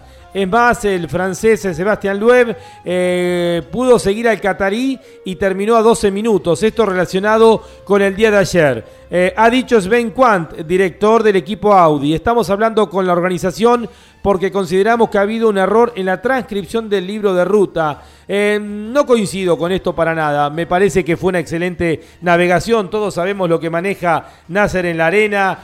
nació en la arena. A ver, es como el patio de su casa y tiene, eh, como dijo ayer Marcelo Carballar, eh, seguramente el mejor navegante que hay hoy dentro del Dakar. Y veíamos ayer las gráficas eh, acerca del recorrido cuando van buscando las puertas. Nasser rápidamente encuentra la puerta, eh, duda un poco, pero rápidamente encuentran la puerta para seguir. Es muy bueno esas gráficas eh, que permiten ver el recorrido casi como si fuera un camino. Y lo de Carlos Sainz, terrible, porque otros pilotos iban encontrando la puerta, iban siguiendo, y Sainz iba, venía, iba, venía. Estaban perdidísimos, muy parecido a lo que sucedía el año pasado cuando se aturde los españoles, eh, imagino pobre Lucas Cruz lo que debe ser soportar a Carlos Sainz arriba de un auto. Eh, Lucas Cruz, que como ayer también dijo Marcelo Carballar, viene de otra escuela. Eh, el ingeniero Lucas Cruz, que ha tenido mucho que ver en el desarrollo de este Audi. pero debe ser terrible estar con Carlos Sainz al lado permanentemente hablando. tenemos novedades también, cambió el ganador, decíamos en la categoría T3 en los prototipos, eh, Jorge Guillem de Meubis, el piloto de Bélgica con el OT3, termina ganando la etapa del día de hoy. Porque venía con un orden de largada mucho más retrasado después de algunos inconvenientes y por eso es que casi dos horas después de que llegó Chaleco López con el mejor tiempo, venía él avanzando y recuperando. Por eso de Mebius termina imponiéndose por 4 minutos 18 segundos en la etapa del día de hoy. No porque haya tenido recargo Chaleco, sino porque Guillem de Mebius eh, el belga venía, había largado en el puesto 41, gran trabajo, porque hay que destacarlo, con un OT3 le termina ganando la etapa. Claro, por, citar eh, el detalle exacto, él había arribado Chaleco López a las 4 y 11 minutos y ahora busco a Demebius que llegó Sí, fíjate vos que largó en el puesto 41. a las 16.37 Claro. de Arabia, así que 14, 15, 16, sí, dos horas y 20 minutos después venía corriendo Demebius, por eso cae el tiempo sobre el final. Venía liderando ya desde la primera puerta, increíble, venía volando eh, el piloto belga. Desde el primer waypoint ya venía ganando, en algún momento lo perdió, en el se quedó Claro, segundo. Quintero había empezado bien, pero él venía en el grupo de que largó primero. Le venía se ganando quedó. a Quintero, y lo increíble es que le venía ganando a Seth Quintero, ¿no? Eh, venía siendo líder, líder, líder, segundo de Seth Quintero en la anteúltima puerta. Seth Quintero se retrasa y ahí gana Guillem de Mebius, el belga, con un OT3, con uno de los Red Bull. Termina ganando la etapa en el día de hoy. ¿Tenemos general, eh, Jorge, de los eh, OT3, de los prototipos? Sí, ahí vamos. El primer lugar para Francisco Chaleco López, el chileno lidera la general de la categoría de prototipos ligeros con 8 horas 30 minutos 15 segundos. El segundo puesto es para eh, Sebastián Eriksson. Sebastián Eriksson, el sueco, está a 7 minutos 22 segundos de Francisco Chaleco López. El tercer lugar para el ruso experimentado Pavel Lebedev a 23 minutos 48 segundos. Ahí ya hay una brecha un poquito más importante. La española campeona del mundo, Cristina Gutiérrez Herrero, en el cuarto lugar de la general a 42 minutos 45 segundos mientras que el francés Pinchedes ocupa el quinto lugar a 48 minutos 19 segundos de Francisco Chaleco López. El hispano argentino Fernando Álvarez Castellano junto a Javier Panseri, su navegante con el Canam del South Racing, ocupan el sexto lugar de la general de la categoría T3 a una hora 19 minutos 14 segundos de Francisco Chaleco López. 72-40 blindajes junto a su piloto Manu Andújar en el Dakar 2022. Colcar, concesionario oficial Mercedes-Benz. Colcar, el secreto del éxito es estar bien acompañado. Acceso oeste, kilómetro 35, Moreno. Río Uruguay Seguros, asegura todo lo que querés. Con Arpesa, alimentos saludables para todo el mundo. Estás escuchando Campeones Radio. 24 horas con lo mejor del automovilismo. Muy bien, continuamos eh, en los minutos finales de esta segunda etapa. En instantes vamos con la general de los UTV, eh, donde Austin Jones, el piloto americano, va ganando en esta división. Andy. El abrazo grande para Marcelo desde Villa Sáenz Peña por ser tan atento con nuestro equipo y estar siguiendo toda la transmisión de la escuadra que dirige Carlos Alberto Leniani. Gracias Marcelo, vecino de Villa Sáenz Peña, cerquita, ¿eh? General Paz de por medio, ¿verdad? Respecto a dónde están los estudios de Campeones Radio en Villa Devoto. Muy bien, muchas gracias. Eh, recordamos, mañana estamos nuevamente a partir de las 9 de la mañana con la tercera etapa a través de Campeones Radio. Hoy estamos de 22 a 23, el resumen eh, con el estilo de cada uno de los programas nocturnos de Campeones a través de Continental y Campeones Radio. Mariano Riviere. Hoy se recuperó Carlos Sainz en cuanto a lo deportivo, pero lo de ayer no solamente por ello fue para el olvido. Cuando llegaron al campamento se comprobó que Lucas Cruz sufrió una lesión, un desgarro en un gemelo, el cual ocurrió cuando se bajó a cambiar un neumático tras un pinchazo. Para el olvido fue el domingo de Carlos Sainz. Alguno dice que se quería ir caminando por el y del pobre Lucas. Cruz, después de dar tantas vueltas para un lado y para el otro, se terminó lesionando y fue asistido por el servicio médico cuando llegó al campamento. Imagino lo que haber sido de haber bajado. Dijo, yo me voy caminando, no lo aguanto más. De hecho, creo que en la edición anterior no hubo un piloto y su copiloto que se pelearon y cada uno.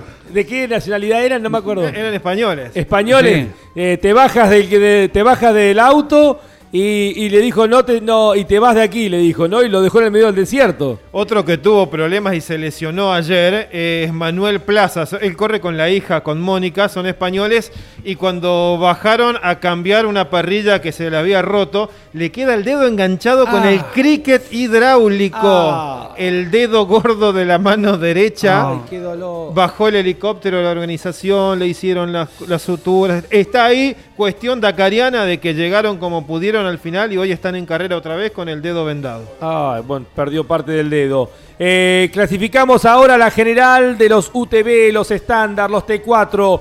Austin Jones de Estados Unidos con el Canam viene ganando la general 4 horas 11 minutos 55 segundos. Segundo, el brasileño Rodrigo Lupi de Oliveira a solamente 24 segundos. Qué linda carrera viene- vienen aquí en los autos, en los, eh, la T4, eh, los UTV. Son todos Canam los autos de adelante. Tercero, Mikael Goxal, el polaco, a 3 minutos 26 segundos. Cuarto, Rokas Basiuska, el lituano, a 3 minutos 47 segundos. Quinto, el español Gerard Farres Gel con el Canam a 3 minutos 55 segundos. Sexto, el otro polaco, Marek Goxal, a 8 minutos 6 segundos. Séptimo, el ruso Sergier Kariakin a 14 minutos 38 segundos. Octavo, el australiano Molly Taylor a 18 minutos 59 segundos. Noveno, Florent Baizadeh de Francia a 25 minutos 38 segundos.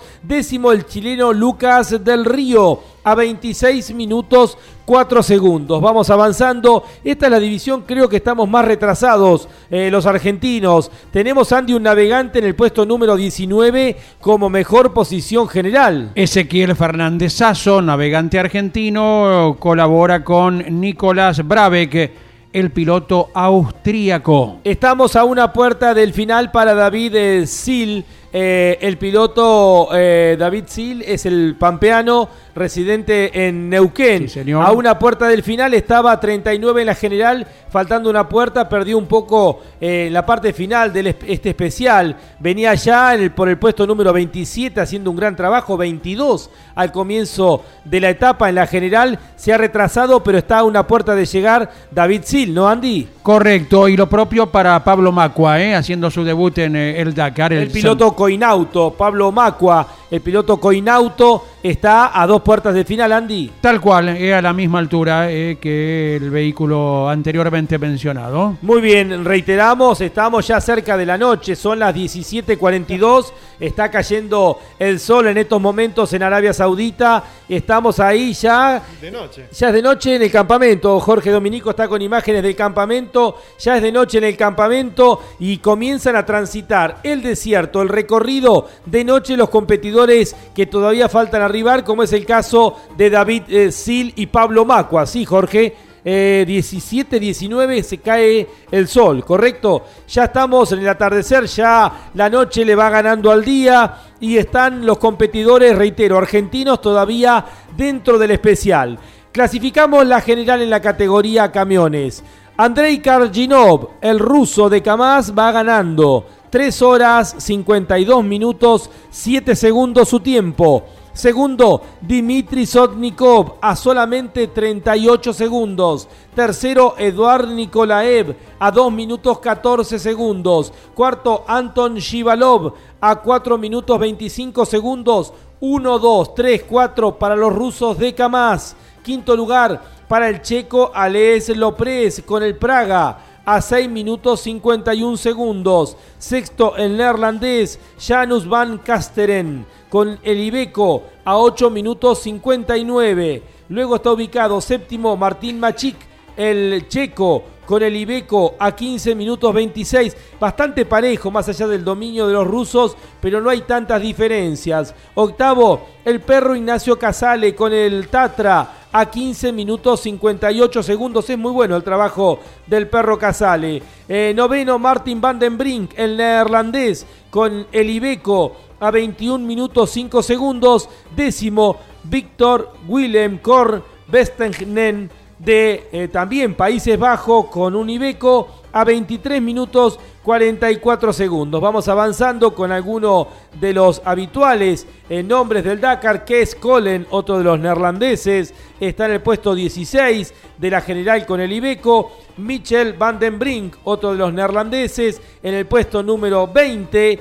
Y tenemos 24 camiones arribados al final del especial. Reitero, hay noche cerrada ya en Arabia Saudita, muchos camiones dentro del especial, como es el caso de Albert Llovera, eh, el piloto de Andorra, el cuadripléjico, que está corriendo arriba de un camión está a una puerta del final. Eh, Teruito Sugawara, el japonés con el Hino, también está a una puerta del final. Seguimos avanzando y, eh, y nos encontramos a tres puertas del final al equipo argentino, Andy. Con Juan Manuel Silva al volante, Carlos Mel Banfi, otra de las voces que ha pasado en esta mañana de Campeones Radio y como tercer integrante de la tripulación, eh, Pau Navarro, el navegante español. Eh, Carlos, eh, el Pato Silva, Carlos Mel Banfi, eh, pilotos Huobi, Puma Energy y Colcar van avanzando en la noche. Otra experiencia más de noche con el camión. Reiteramos a tres puertas del final.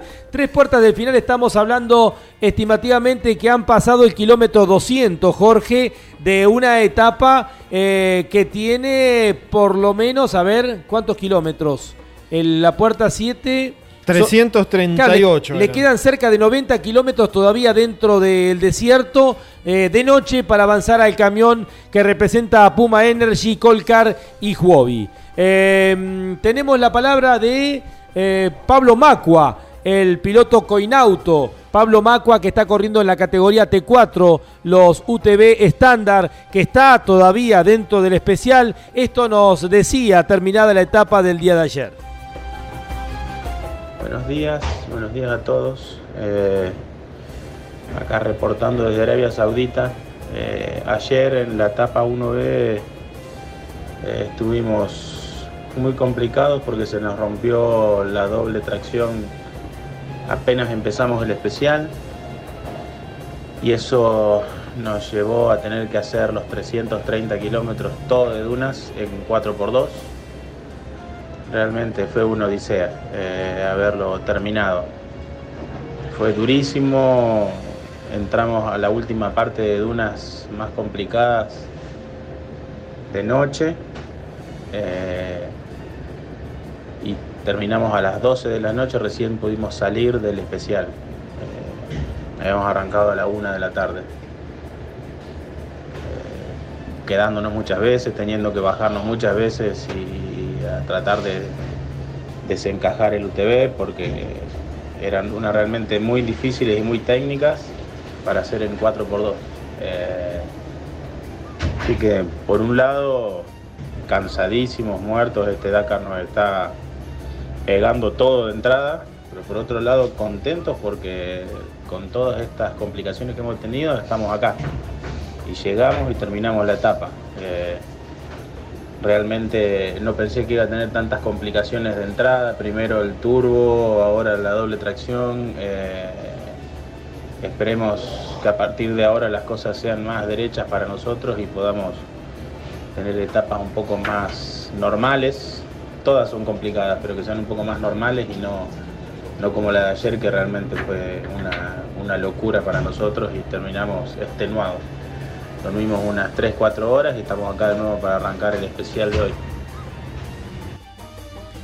La palabra de Pablo Macua, el piloto Coinauto, y contando algo que eh, a uno lo impresiona, ¿no? Pero que es habitual, Jorge. Hay momentos en los cuales eh, la noche es cerrada, avanzar eh, de noche es mucho más lento y eh, muchas veces las tripulaciones deciden eh, descansar, dormir allí en el desierto, eh, a diferencia de lo que sucedía en muchas de las etapas aquí en Sudamérica, donde si bien hacía frío, no era el frío de Arabia Saudita a esta altura del año y muchas veces se decide detenerse, descansar, reponer energías, esperar que amanezca para poder avanzar más rápido. Y particularmente en la zona eh, de Jail, en donde habían salido antes de ir a Alcaizumá, son eh, temperaturas de ambiente en ciudad de entre 5 y 10 grados a la noche, Por tanto, uno puede entender que adentro de la prueba especial, si tenés la posibilidad de estar allí en ese horario, se va a sufrir inclusive eh, aún más eh, con el frío. Hay que estar preparado en todas las etapas porque siempre está la posibilidad de, de un inconveniente mecánico y que te pueda hacer atravesar por esa experiencia de pasar la noche y con frío. Por eso muchas veces, eh, en definitiva, Jorge, lo que se toma decisión, se llevan mantas térmicas Sí, dentro, De, dentro del vehículo eh, y como se lo escuchaba muy cansado a Pablo Macua, que está haciendo su primera experiencia, por suerte va con un eh, navegante, Andy, eh, con experiencia como es eh, Lipes, ¿no es Mauro cierto? Lípez, que ya, bueno, es sinónimo eh, durante varias, varias ediciones de navegante argentino en esta carrera. Sí, por eso a veces también la, la experiencia eh, sirve porque en definitiva eh, mm, en un caso así hay que resolver y bueno, eh, como decía, se lo escuchaba muy cansado a Pablo Macuas, van adentro de un UTV sin parabrisa, eh, frío por todos lados, arena, entra de todo, agua, con la lluvia, y bueno, pero así es de desgastante el Dakar y mucho más eh, cuando venís dentro de una categoría como lo son los UTV, que son muchísimos mezclados con los autos y con los prototipos, pero bueno, por suerte que viene avanzando, todavía le faltan tres puertas, se le quedaban eh, cerca de 100 kilómetros, 90 kilómetros para llegar al final. En este caso impera eh, por parte de Mauro Lípez no solo la experiencia para la lectura del roadbook, eh, la navegación, sino para la logística y lo que hace falta ante emergencias o bien el pasar la noche, como se viene comentando. Todo eso sirve para asistir a un piloto debutante y que el conjunto salga ganando. Agradecemos, Lonchi, a gente que se ha ido comunicando al 11 44 75 0000.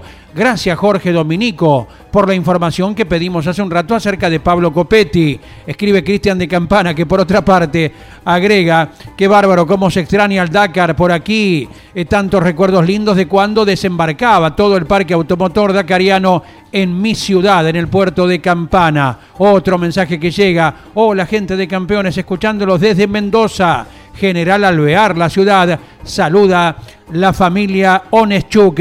Muchísimas gracias a todos, reiterando que Ariel Dinoco nos informa que oyentes de Chile, Estados Unidos, Uruguay, Perú, Italia, España, Rusia e Israel se han contactado durante esta mañana de lunes a viernes de 9 a 12 con Campeones Radio. Y les recordamos hoy también a las 17 horas a través de Campeones Radio llega Fórmula 1 con el resumen de las últimas novedades de la máxima que tendrá repetición a las 21 horas y después de 22 a 23 también por Campeones Radio eh, tendremos eh, lo que es eh, el resumen del Dakar que se transmite por Radio Continental y por Campeones Radio. A ver más o menos por el orden, a ver si me olvido de algo muchachos. Ahora viene a las 13 horas Turismo Carretera, ¿está bien?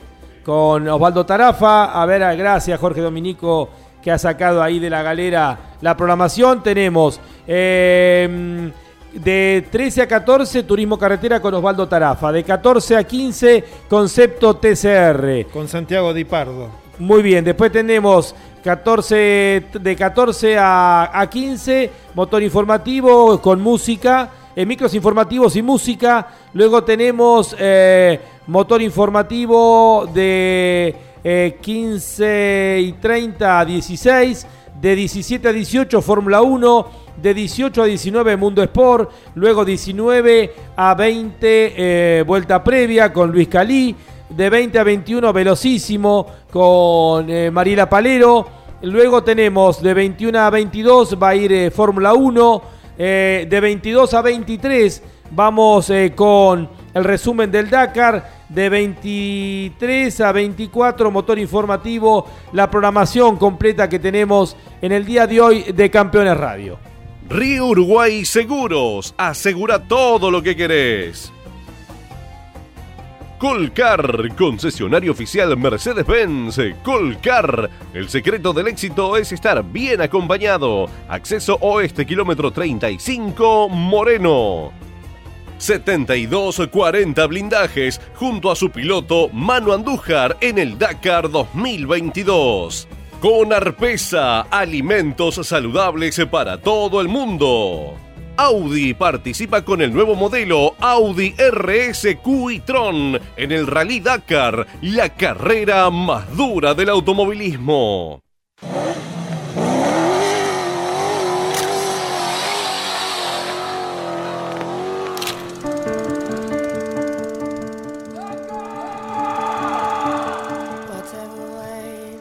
Somos el equipo campeones con el Dakar 2022. Tenemos ganadores de la etapa del día de hoy. En motos fue Joan Barrera Bort, el español con la Honda. En cuatriciclos, el argentino Manu Andújar nos entregó la primera alegría en esta edición con la Yamaha, el piloto de Lobos. En autos, el triunfo se fue para Francia con Sebastián Loeb con el Hunter.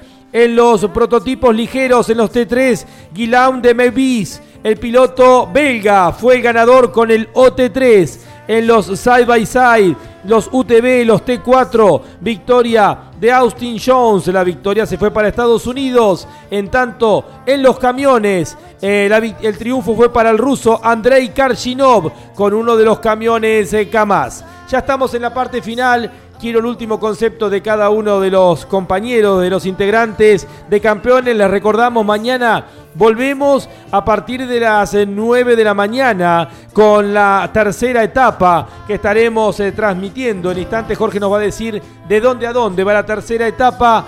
Eh, Andy Galazo, tus últimos conceptos reiterando que esta noche volvemos a las 22 horas a través de Radio Continental y de Campeones Radio con el resumen de esta segunda batería. Se renuevan y se reafirman esperanzas, Lonchi, con la victoria de Manu Andújar en la categoría hoy cuatriciclos, el ascenso es para esperar ¿eh? de quien defiende el título y aguardamos por otra gran etapa de mañana. Queda abierta la posibilidad de para que Manu Andújar a menos de media hora siga luchando por la vanguardia se renuevan las esperanzas para Kevin Benavides, otro defensor del título que recordamos hoy, fue también destacado en la etapa con el tercer puesto y un gran ascenso en la general. ¿Y qué decir del podio que viene obteniendo en automóviles Lucio Álvarez? Confiamos en que tres de estos argentinos sigan luchando por posiciones bien de arriba en la tercera etapa. Jorge Dominico.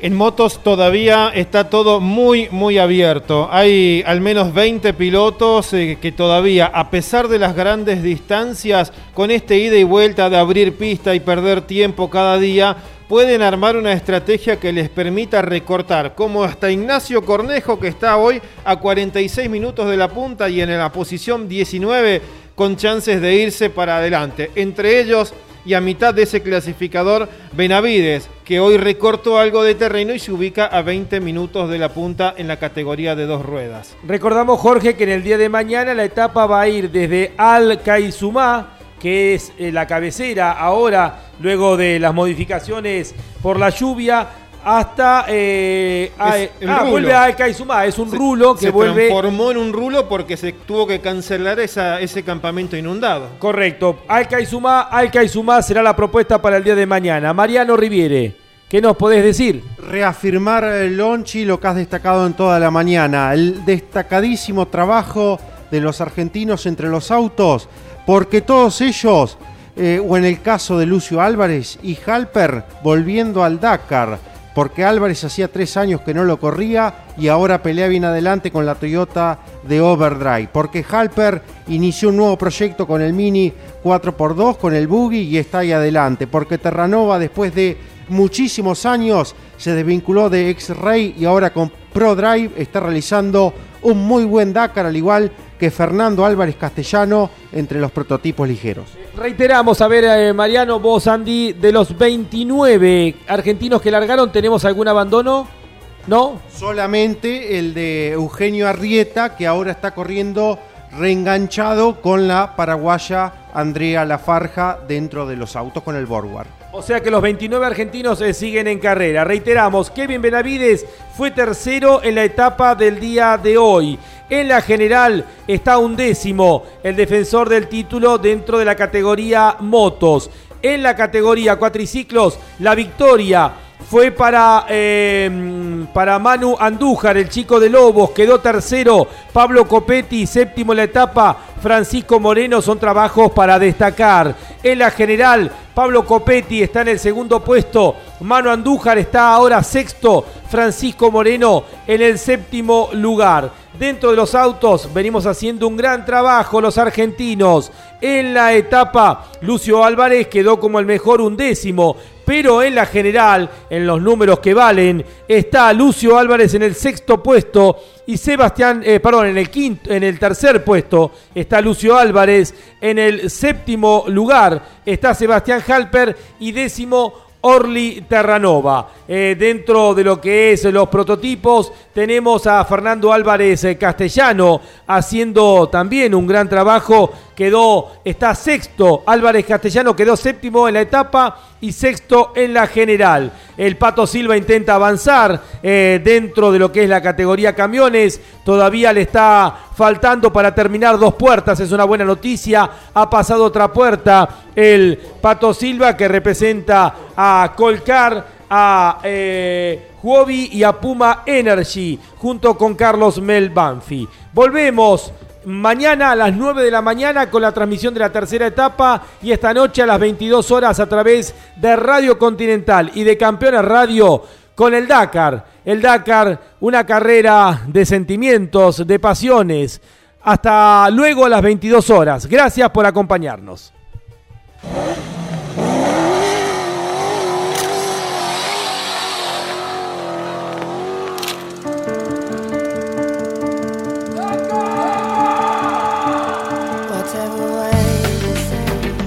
Campeones Dakar 2022 por Campeones Radio con los auspicios de las siguientes empresas. Audi, Borsprung, Darch Technic, con Arpesa, alimentos saludables para todo el mundo. Colcar. El secreto del éxito es estar bien acompañado. 72-40 blindajes junto a su piloto Mano Andújar en el Dakar 2022. Toyota Pichetti, Arrecifes, Junín, Pergamino. Huobi, tu exchange de confianza. Puma Energy, parar, cargar, seguir. Coinauto, concesionario oficial Chevrolet, junto a Río Uruguay Seguros. Asegura todo lo que querés.